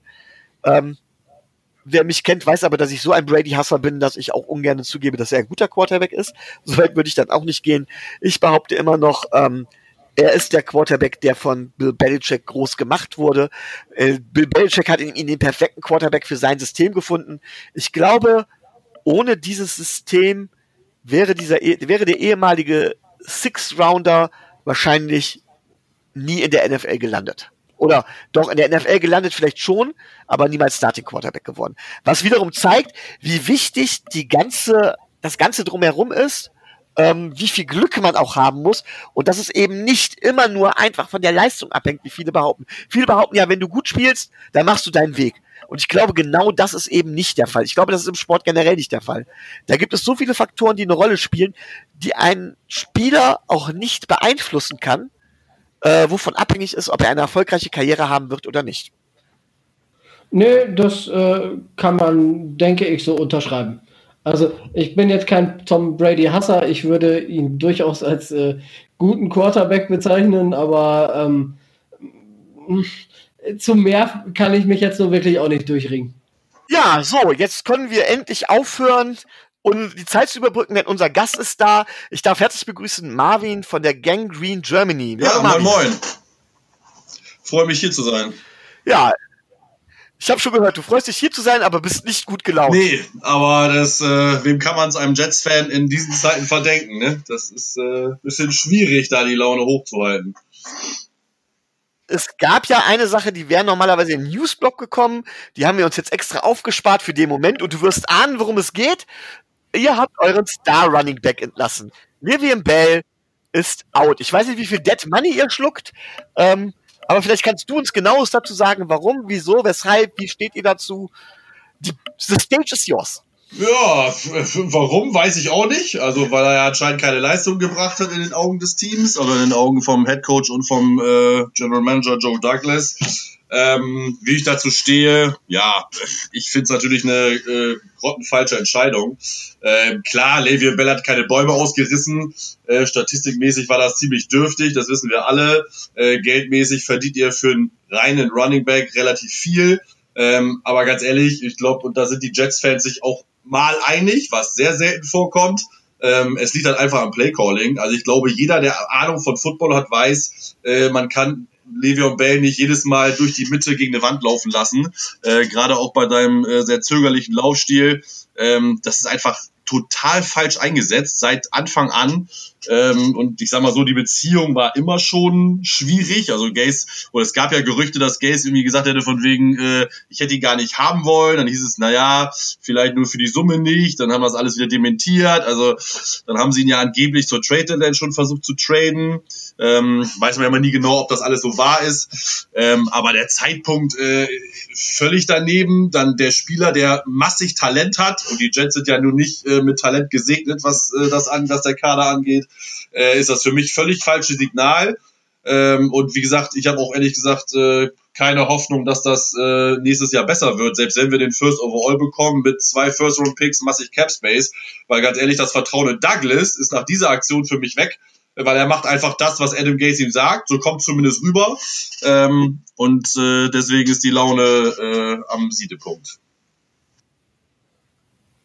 Also verstehe ich das richtig? Da sind sich die Jets auch einig, dass Douglas das macht, was Adam Gates ja, sagt. Ja, das der letzte Satz war jetzt meine Meinung, ähm, aber wir sind uns einig, dass es halt äh, der völlig falsche Move war, äh, äh, Le'Veon Bell jetzt rauszuschmeißen, weil er hat sich vorbildlich verhalten. Er ist keine Diva, er war immer vorbildlich äh, auf dem Platz oder abseits des Feldes.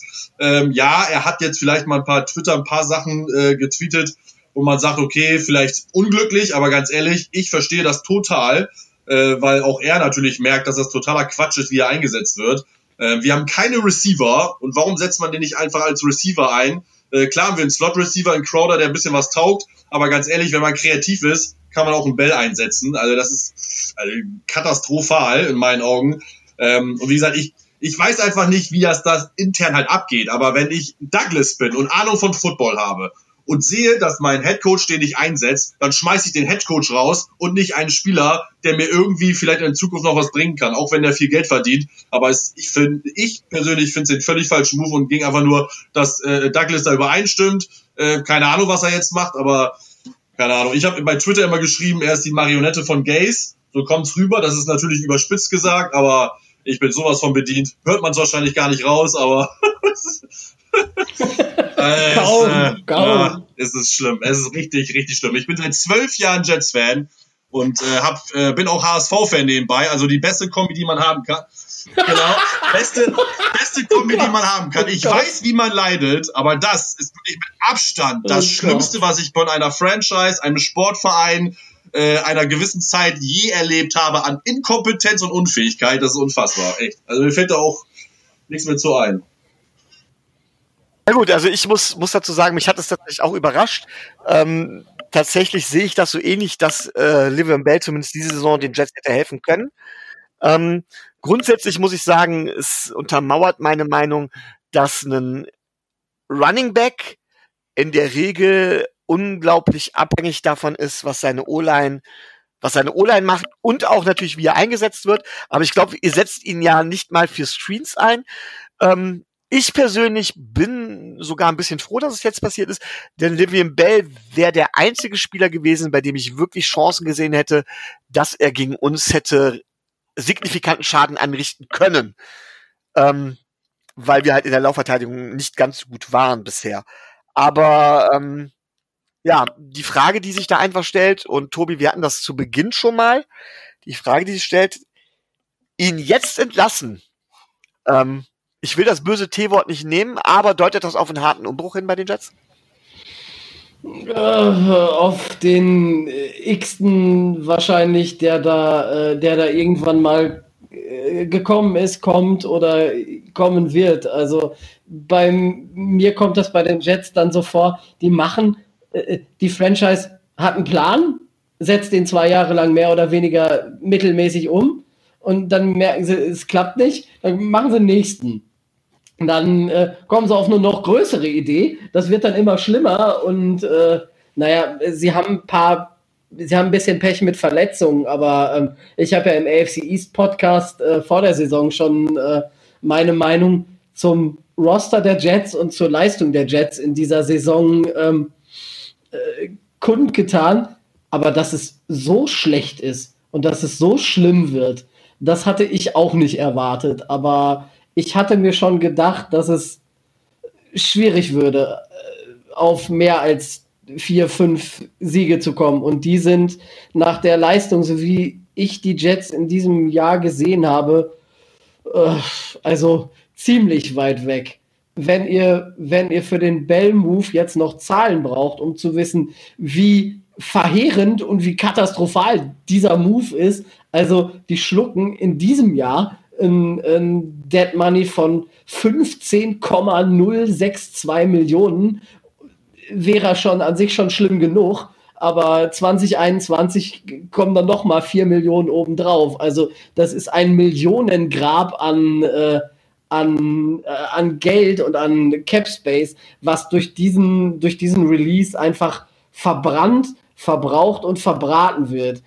Ich stelle mich jetzt nicht hin und äh, sag, ich hab's euch doch gleich gesagt, aber wenn du dich mal ein Jahr zurückerinnerst, äh, Micho, vor der, vor der Saison, bevor Livion Bell in, bei, den, bei den Jets angefangen hat zu spielen, habe ich, hab ich gesagt, das stelle ich mir mit Adam Gase und Livion Bell mit zwei Charakteren schwierig vor. Ich warte nur darauf, dass es knallt, nicht, äh, nicht äh, Quatsch, ich warte nur darauf, wann es knallt, nicht dass es knallt. Und ähm, naja, wir haben damals bei Miami bei Jay Ajayi gesehen, dass Adam Gase ein Händchen in Anführungszeichen dafür hat, äh, Running Backs gut zu behandeln und sich mit denen über Kreuz zu werfen. Mit äh, Jarvis Landry haben wir einen anderen Fall, ähm, bei dem es zwischen ihm und Gase auch mehr oder weniger schlecht, äh, schlecht abgelaufen ist. Und ähm, naja, er reiht sich in eine nicht kurze Reihe an Spielern ein, die einfach bei Gaze dann irgendwann verkackt haben. Entschuldigung, wenn ich jetzt ganz kurz da wieder zwischengrätsche. Marvin, du darfst auch gleich wieder was sagen. Aber ich muss sagen, Tobi, ich finde, da vergleichst du Äpfel mit Birnen. Denn ähm, tatsächlich, Jay Ajayi war auch im restlichen Team schlecht gelitten. Er hat einfach die Play Calls nicht ausgeführt. Das darf sich kein Coach gefallen lassen. Und tschüss. Jarvis Landry hat total gestänkert. Er hat sich unter aller Sau benommen. Und tschüss. Also, ähm, das sind alles so Dinge. Auch Kenyon Drake zeigt jetzt bei den Cardinals, dass es bei ihm immer nur kurze Strohfeuer sind. Ich finde, das kann man so deutlich nicht sagen. Und Adam Gase hat, wie gesagt, von vornherein anscheinend gesagt, er will den Spieler eigentlich gar nicht haben. Aus welchem Grund auch immer. Aber ich finde, deswegen kann man das so nicht vergleichen.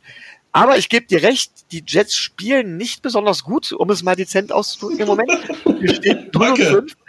Marvin, ähm, und da muss ich ganz ehrlich sagen, und dafür habe ich auch recht kontra äh, kassiert, ich, als ich mir euren Draft angeguckt habe, habe ich gesagt, hey, euer Draft ist eigentlich verdammt gut. Ich bin eigentlich ein großer Denzel Minz-Fan.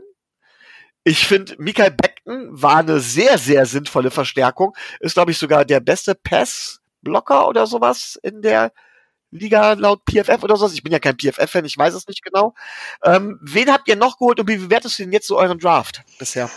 Ja, also ich sag mal so, wir haben ähm, Ashton Davis noch gedraftet, den, unseren Safety, ähm, der jetzt aber auch wieder eine Zeit lang auf IR war. Also das Verletzungsthema zieht sich äh, durch, die, durch die ganze äh, Positionsgruppen. Ähm, und dann hatten wir Cameron Clark als Offensive Tackle in der vierten Runde. Der ist auch schon auf IR gewesen. Den haben wir heute erst wieder aktiviert. Ähm, den haben wir ja noch gedraftet. Brandon Mann, unseren Panthers. Der einzige Best ist der beste Spieler vom Draft bis jetzt. Also neben Kyle Beckton natürlich. Ähm, aber bei Beckton ist es jetzt mit der natürlich auch ein Thema, was die Schulter angeht, weil Gaze den ja unbedingt noch mal wieder reingeschmissen hat ins Spiel, wo auch jeder den Kopf geschüttelt hat. Ähm, und äh, gut, in der siebten Runde haben wir ja keinen Pick gehabt, den haben wir für Quincy Wilson von den Colts äh, Cornerback äh, weggegeben der bis jetzt keine wirkliche Rolle gespielt hat, äh, obwohl wir jetzt auf Cornerback, äh, auf Cornerback keine wirkliche Lösung haben. Ähm, Pierre Desir ist da ja auch eher äh, bekannt dafür, äh, äh, große Spiele der gegnerischen Wide Receiver zuzulassen. Ähm, und äh, ja, wen haben wir denn da in der fünften Runde gelesen? Muss ich einmal überlegen, ehrlich gesagt. Habt ihr mich erwischt? Weiß ich gar nicht mehr genau. Kann nicht so gut gewesen sein. Also die, ja, aber, aber grundsätzlich. Die Klasse ist jetzt noch nicht, also wie gesagt, nach einer halben Saison, weiß ich immer nicht. Also Beckton noch nicht ja, mal Viertel, genau. Äh, Becken wird ein, äh, wird ein Hit werden. Alles andere muss ich zeigen. Also wie gesagt, das, äh, es gab mal wieder einen schönen Vergleich. Wir hatten ja eigentlich Pick 48 den haben wir dann ja runtergetradet, äh, um dann später Denzel Mims zu nehmen. Mit Pick 49 wurde Chase Claypool gedraftet. Was mit dem jetzt im Moment passiert, haben wir ja alle gesehen. Ähm, das kann man natürlich nicht eins zu eins vergleichen, aber es zeigt halt so wieder so den Status der Jets. Äh, wir können es einfach einfach nicht. Es ist einfach Fakt, wir können es einfach nicht. Ähm, ob Douglas das nächstes Jahr ändert, weiß ich nicht, aber im Moment ist es halt noch schwer zu sagen, was zur Draftklasse, wie die jetzt aussieht. Aber im Moment ist es halt auch einfach viele Verletzungen, äh, ein guter Spieler und äh, das war's eigentlich. Von daher dürfte ich. Also ich finde es ganz witzig, weil wir in der Vorbesprechung, wir haben immer so ein Roundup, wo wir so über einige sprechen und ich gesagt, äh, dass Claypool ein Spieler ist, ähm, den ich als Notre Dame Fan, Fan immer schon äh, hoch im Kurs hatte und dass ich, wo ich gesagt habe, dass viele Jets äh, ihn gerne bei den Jets gesehen hätten. Ähm, deswegen finde ich das so witzig, dass meine Worte jetzt bestätigt werden. Aber dann frage ich jetzt direkt mal Tobi. Tobi, jetzt, wie gesagt, wir haben einen hervorragenden Sieg gegen die 49ers gemacht. Glaubst du, dass die Jets uns auch ohne Le'Veon Bell mit Screens schlagen werden? Sie, ich kann mir nicht vorstellen, dass, äh, dass, ähm, dass ähm, sich Adam Gaze nicht völlig übermotiviert in dieses Spiel schmeißen will. Ja, aber er wird das Playbook ganz öffnen, das heißt, es wird Screens nach links geben und nach rechts. Ähm, ja, ähm, ich, ich rechne fest damit, dass es äh, diverse Screens geben wird. Jetzt nicht auf äh, Livion Bell, sondern äh, auf Michael Pirine, den äh, Viertrunden äh, Rookie Running Back, den die äh, Jets an 120, glaube ich, äh, gedraftet haben. Bei dem frage ich mich dann allerdings, äh, wenn ich doch in der vierten Runde einen Rookie drafte und den in vier Spielen ähm, 15 Mal laufen lasse, ähm, dann ähm, habe ich doch nicht wirklich einen Plan, was ich mit dem machen will. Und dann verstehe ich nicht, wieso man ihn, äh, wieso man ihn äh, gedraftet hat. Das verstehe ich nicht. Wenn ich von vornherein konsequent sage, mit äh, Le'Veon Bell kann ich eigentlich nichts anfangen, mir in der vierten Runde einen jungen Running Back hole, den aber nur in vier Spielen 15 Mal laufen lasse, äh, das ist doch schon allein von der, von der Logik her ähm, etwas, äh, etwas merkwürdig, sagen wir es mal so. Und wenn ich mir, was Marvin gesagt hat, die, 20, die 2020er Draft Class angucke und sehe, dass von den, äh, das von den gesamten Rookies, die da, die da sind oder die man, die man geholt hat, äh, Beckton, die vier Spiele, vier Spiele gemacht hat, Ashton Davis drei, P. Ryan halt vier und Braden Mann alle fünf und ansonsten da eine ganz große Null steht ja, mein Gott, wenn ich die Leute nicht ausprobiere, ne, dann, äh, dann verschenke ich doch ein komplettes Jahr quasi. Dann ähm, weiß, ich, weiß ich auch nicht so genau. Ähm, generell muss ich sagen, zu der Frage, die du gestellt hast, ähm, Micho, ich habe noch nicht wirklich die Ahnung, wie die Jets A so viele Punkte machen wollen und B, so wenig Punkte von uns kassieren wollen, dass sie das Spiel am Sonntag tatsächlich gewinnen könnten. Ich, ja, aber dann gebe ich die Frage mal weiter an Marvin. naja, nach einer, nach einer Glanzleistung eines Ryan Fitzpatrick folgt auch immer eine Scheißleistung. Also meine Bold Prediction, se sechs Interceptions, von daher haben wir das Spiel eigentlich schon gewonnen. was ich aber, naja, was ich aber eigentlich gar nicht, was ich aber eigentlich gar nicht will. Selbst, selbst wenn das passiert, dann habt ihr sechsmal Spiel Auto fertig. Ja, also schwer zur Seite. Äh, ganz ehrlich, äh, wir können das Spiel nicht gewinnen. Ist mir auch egal, was alle anderen sagen. Ich will auch eigentlich gar nicht mehr, dass wir gewinnen, äh, weil das habe ich noch nie gesagt und das werde ich auch äh, wahrscheinlich hoffentlich nie wieder sagen. Auch letztes Jahr habe ich gesagt, ganz ehrlich, ich bin um jeden Sieg froh, äh, weil wenn man ein Team entwickelt, eine Franchise entwickelt, eine eine Winning Culture, wie man ja so sagt, einfach lebensnotwendig. Ähm, und äh, aber jetzt ist er immer Hoffnung mal verloren. Also ich kann mir ja nicht hoffen, dass Gaze noch nach der Saison immer noch unser Headcoach ist, auch wenn sie ihn schon während nicht, wenn sie ihn nicht schon während der Saison jetzt unbedingt rausschmeißen wollen, dann hoffentlich nach der Saison. Ähm, und dann muss man mal gucken, aber äh, ich weiß nicht, keine Ahnung, wie die gewinnen wollen. Also Screenpässe gab es im letzten Spiel fast gar nicht, witzigerweise. Ähm, um auf äh, äh, Tobi einzugehen und äh, die Bemerkung zu P. Ryan. Ich zitiere Adam Gaze, er wollte ihn nicht überfordern mit Zero Snap, also mit Null Snaps. Also ja, der passt da sehr auf, dass der arme Junge ganz sachte an die NFL herangeführt wird. Ähm, das zum Thema B-Ryan und äh, wie gesagt, wir werden ja Spiel nicht gewinnen. Also ich, alleine, dass ihr 43 Punkte jetzt am Wochenende gemacht habt, ich habe gedacht, ich sehe nicht richtig, also Respekt. Ähm, ja, wir haben keine Chance. Und wie gesagt, der das Problem, was ich eigentlich, ich habe gar nicht ein Problem ja von diesem Rebuild und auch nicht, auch nicht eigentlich nicht dieses äh, dieses Wort Tanking. Ähm, klappt klappt nicht immer, ähm, aber ganz ehrlich, Ron's äh, äh, Trevor Lawrence ist natürlich so ein once in a lifetime generational talent. Von mir sollen sie es dafür machen. Das Problem ist einfach, ich habe kein Vertrauen dazu. Also wenn ich äh, Dolphins-Fan gewesen wäre letztes Jahr, das war vielleicht auch ein bisschen manchmal komisch mit äh, Tanzel und, und äh, Fitzpatrick. Ähm, aber irgendwie habe ich immer das Gefühl, die haben einen Plan dahinter. Den sehe ich bei den Jets leider nicht. Und man hat ja auch gesehen, da war ja ein Plan dahinter äh, mit Flores und Greer. Die haben ja anscheinend fähige Leute. Das sieht im Moment ja ganz gut aus und äh, großen Respekt dafür.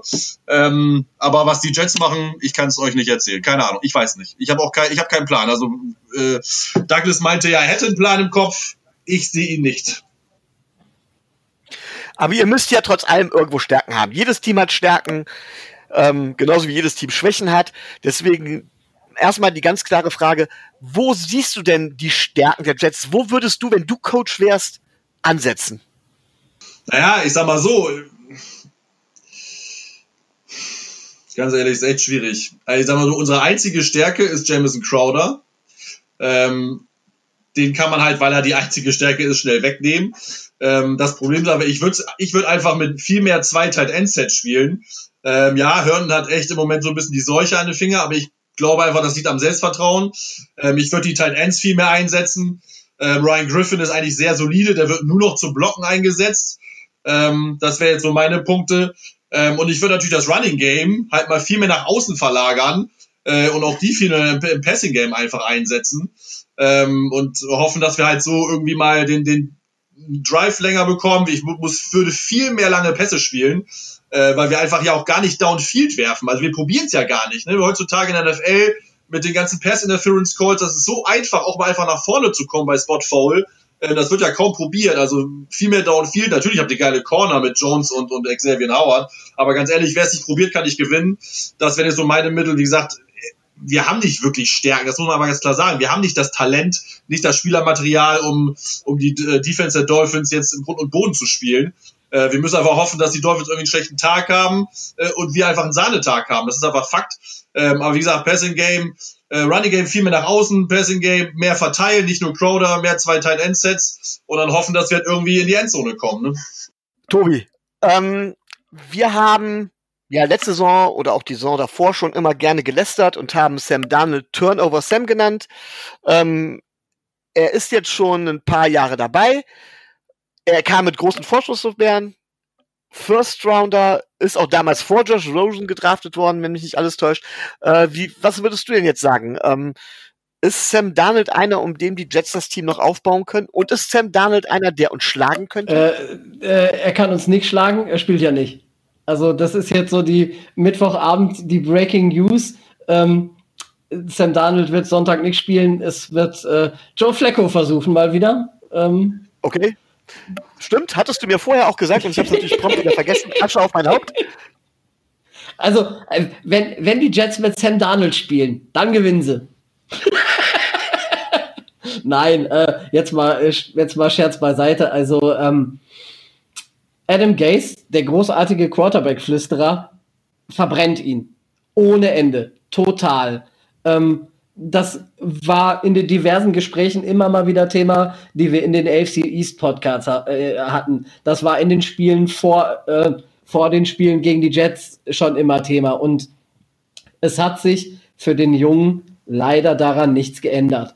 Ähm, der Junge ist, ich glaube, jetzt inzwischen 22, 23 Jahre alt, sowas um den Dreh. Ja, 23, ja. Ähm, der, der Junge spielt, äh, spielt sein drittes Jahr in der NFL und er hat keinen, weder einen Quarterback-Coach noch einen, noch einen Head-Coach, der sich um ihn kümmert, der ihn zur Seite nimmt. Das, was wir bei Tua sehen, was Ryan Fitzpatrick bei uns übernimmt, das hat Donald nicht und das hat er nie gehabt selbst ein Joe Flacco. Also ich habe nicht gesehen, dass, dass Joe Flacco diese, Mentor, äh, diese, diese Mentoring-Rolle angenommen hat. Das Joe Flacco hat die auch abgelehnt. Entschuldigung, wenn ich da kurz unterbreche. Er hat ja auch damals auch schon bei den Broncos gesagt, nein, er sieht sich nicht dazu verpflichtet, den jüngeren Quarterbacks, Nachfolgern äh, zu helfen und die zu unterstützen. Ja, ich, ich äh, sehe das Talent, was Sam Darnold hat. Das wird aber nicht gefördert. Und er als Persönlichkeit wird bei den, bei den Jets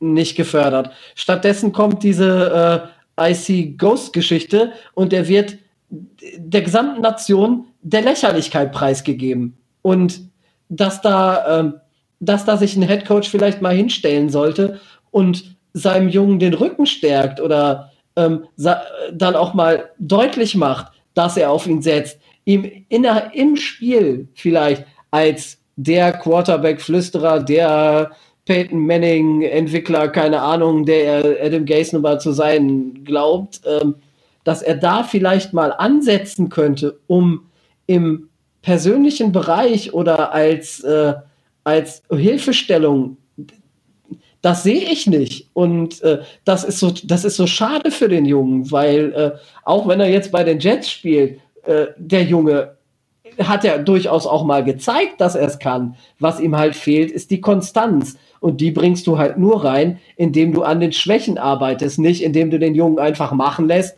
und äh, so frei nach dem Motto, ja, ja, lass ihn mal machen, der wird es schon wissen, was er da macht. Äh, das geht, das geht halt nicht. Und ähm, da wird eine Karriere in der NFL, die durchaus eine hätte werde, werden können, vor die, vor, einfach so vor die Säue geschmissen durch, äh, durch äh, einen Head Coach, der so sehr mit sich selber und mit seinem Ego zu beschäftigt zu sein scheint, dass er gar keine Zeit dafür hat, ähm, sich mit Sam, Darnold, mit Sam Darnold auseinanderzusetzen. Also mal sehen, wie lange es mit Adam Gase noch geht, dass er die Saison überlebt, kann ich, äh, würde ich quasi ausschließen, wenn nicht äh, die Owner und, äh, äh, und der General Manager sagen, ja, lass Adam Gase mal machen, wir wollen die Null-Siege-Saison, dann haben wir sie wenigstens sicher. Ähm, es ist für mich ein Wunder, dass er jetzt noch Coach ist. Ähm, und es würde mich wundern, noch mehr wundern, wenn er die Saison übersteht.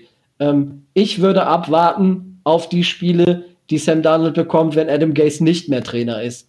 Da wird es sich entscheiden, ob er eine Zukunft bei den Jets hat oder ob die Jets konsequenterweise dann, äh, wenn sie merken, ja gut, mit, mit Darnold klappt es nicht, äh, dann im nächsten Jahr auf einen anderen, äh, auf einen anderen gehen. So, da war jetzt eine ganze Menge drin, Marvin. Ich will das mal versuchen, so ein bisschen zu strukturieren. Das heißt, Antwort für Antwort aufzudrüssen. Erste Frage: Joe Flecko spielt statt Sam Darnold.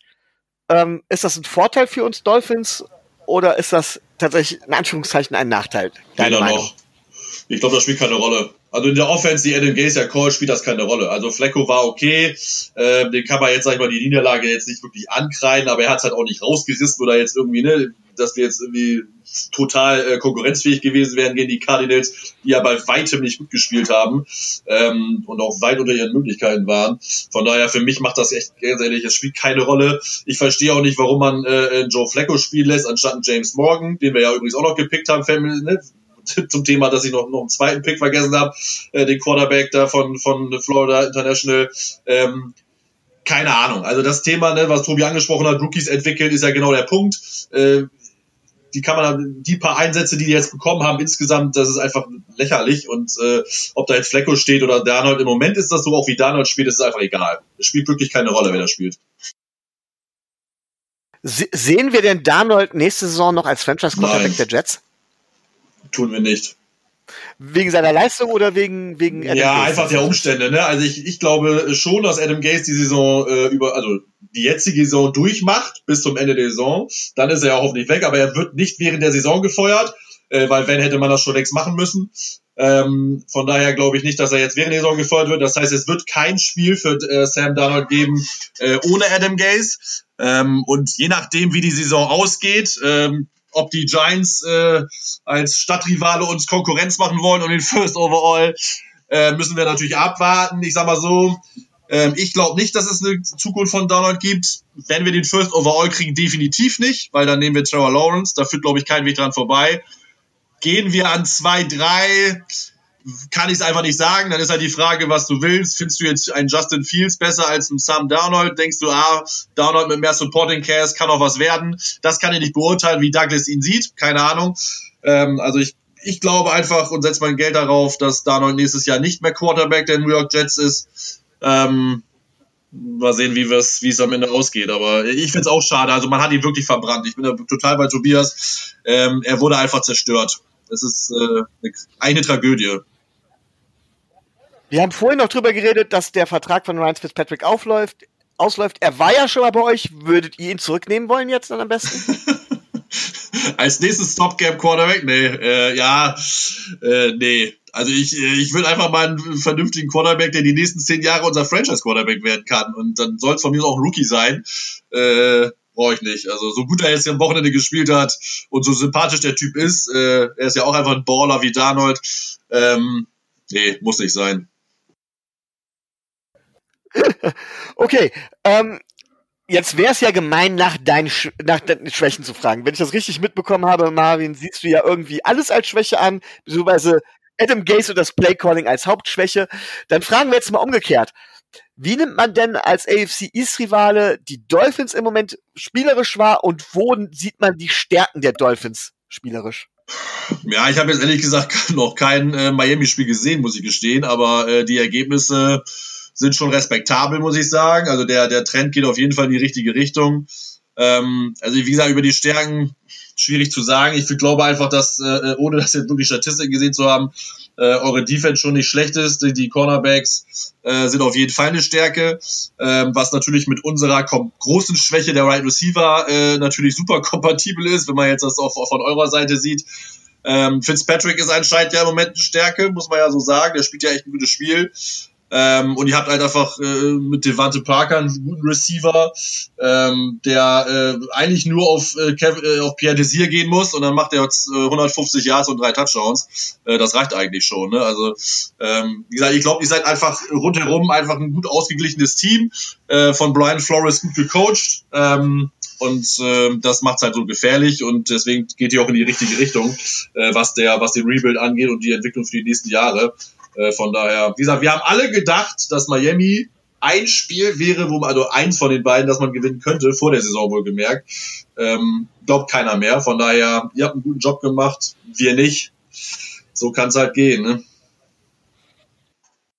Ja, also ich sag ganz klar, klar, Stärken hast du erkannt. Zum einen, dass wir, dass unsere ähm, Cornerbacks mit Sicherheit eine große Stärke sind, vor allem jetzt, da sie wieder vollzählig sind.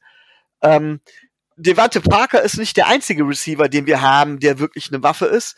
Also Preston Williams, der hatte jetzt auch noch mal sein Breakout-Game mit 100, 106 Yards und Touchdown. Ähm, ich mag auch unsere Nummer 3 Receiver, Isaiah Ford, Jakeem Grant, wenn man ihn mal richtig einsetzt. Auch ein Mike Gesicki ist, egal wie man ihn sieht, ob als Tight End oder als Receiver, mit Sicherheit äh, im Receiving Game eine Waffe. Äh, ja, ich gehe auch davon aus, dass wir es viel durch die Luft versuchen werden.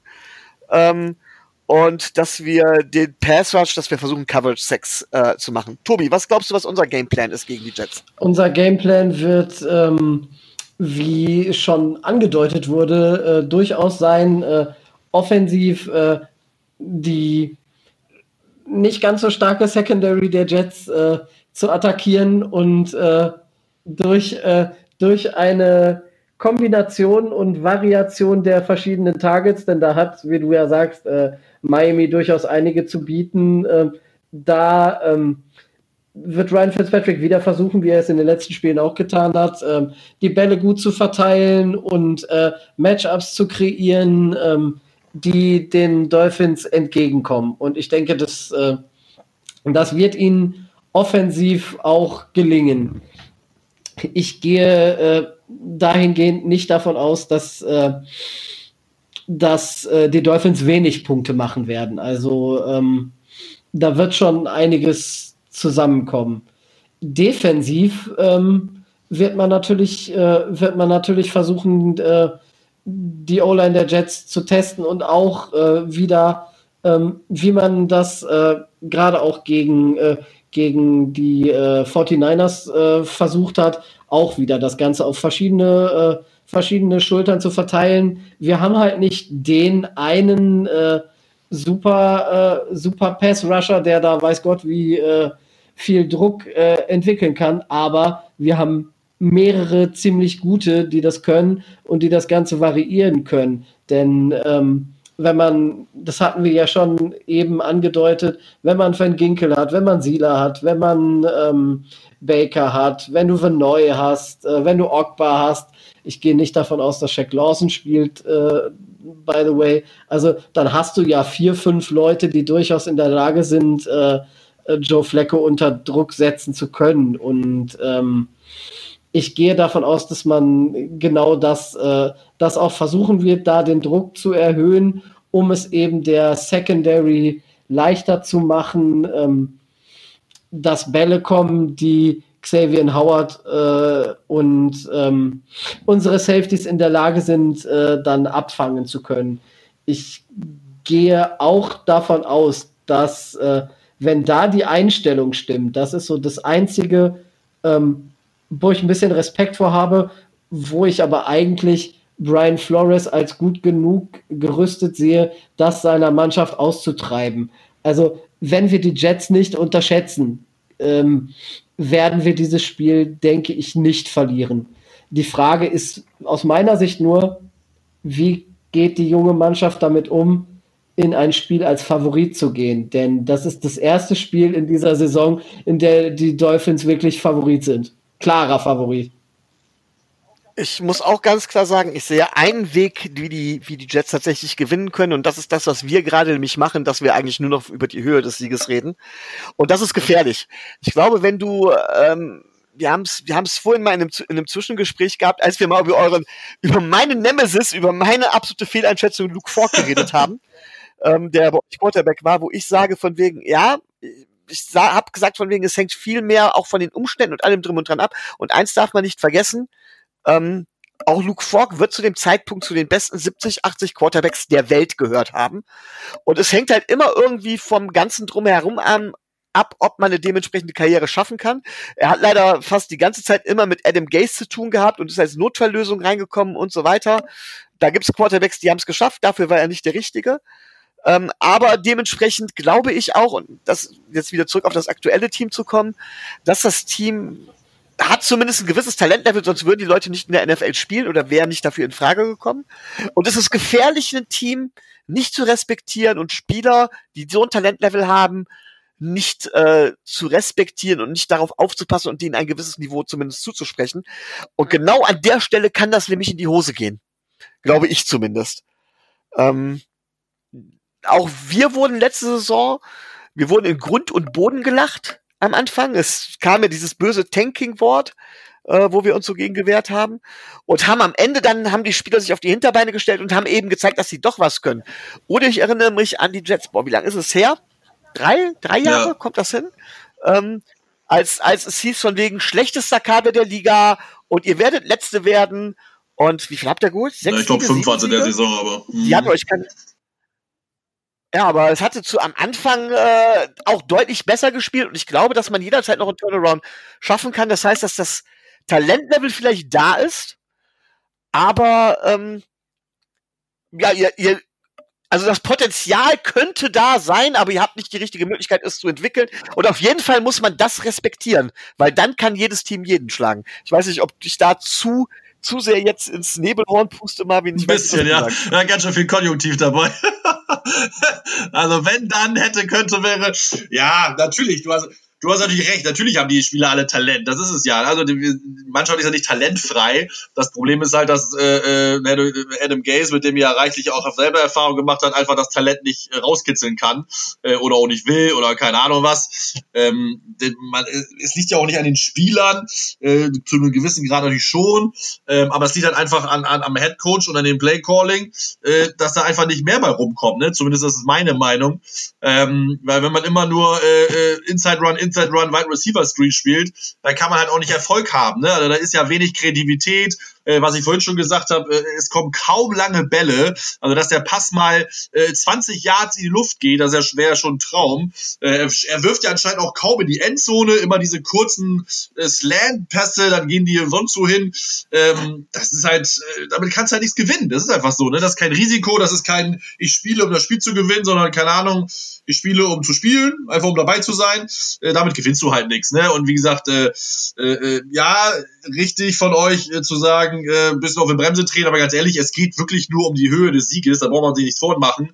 Ähm, das, das ist der einzige Spiel, äh, was man, was ich gehabt, gedacht habe, was man gewinnen kann, wäre gegen die Raiders, aber selbst die haben ja schon Talent und haben schon jetzt ein gutes Spiel abgeliefert. Von daher, ich sehe ehrlich gesagt keinen Sieg mehr in unserem Schedule, auch realistisch gesehen nicht, äh, ohne da jetzt irgendwie das äh, alles ins Negative zu ziehen. Äh, wir haben einfach mit Abstand das schlechteste Team, wir haben mit Abstand das schlecht gecoachteste Team ähm, und da, da ist halt nichts zu holen. Also wie gesagt, das, das wird auch keinen Fall was, egal wie es läuft. Also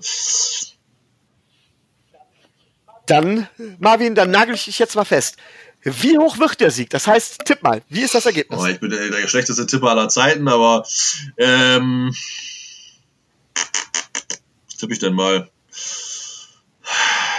38,7. Wow, das ist 38, eindeutig. 38,7. Bevor Tobi ran darf, ähm, gehe ich tatsächlich, ich glaube, dass Adam Gaze gegen seine Ex-Teams ja immer versucht, das Beste zu geben. Ähm, vielleicht kann er uns da ein kleines bisschen überraschen. Ich glaube auch nicht, dass er uns schlägt. Ähm, ich tippe tatsächlich auf 30 zu 17 für uns Dolphins.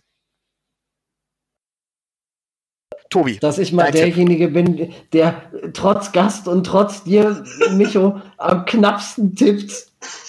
Das ist schon krass. Also ich habe irgendwie im Gefühl, dass Frank Gore ein relativ gutes Spiel gegen uns machen wird. Das habe ich ein bisschen im Gefühl. Deswegen tippe ich äh, One-Score-Game 28-24, weil, weil Frank Gore zwei, äh, zwei Touchdowns läuft.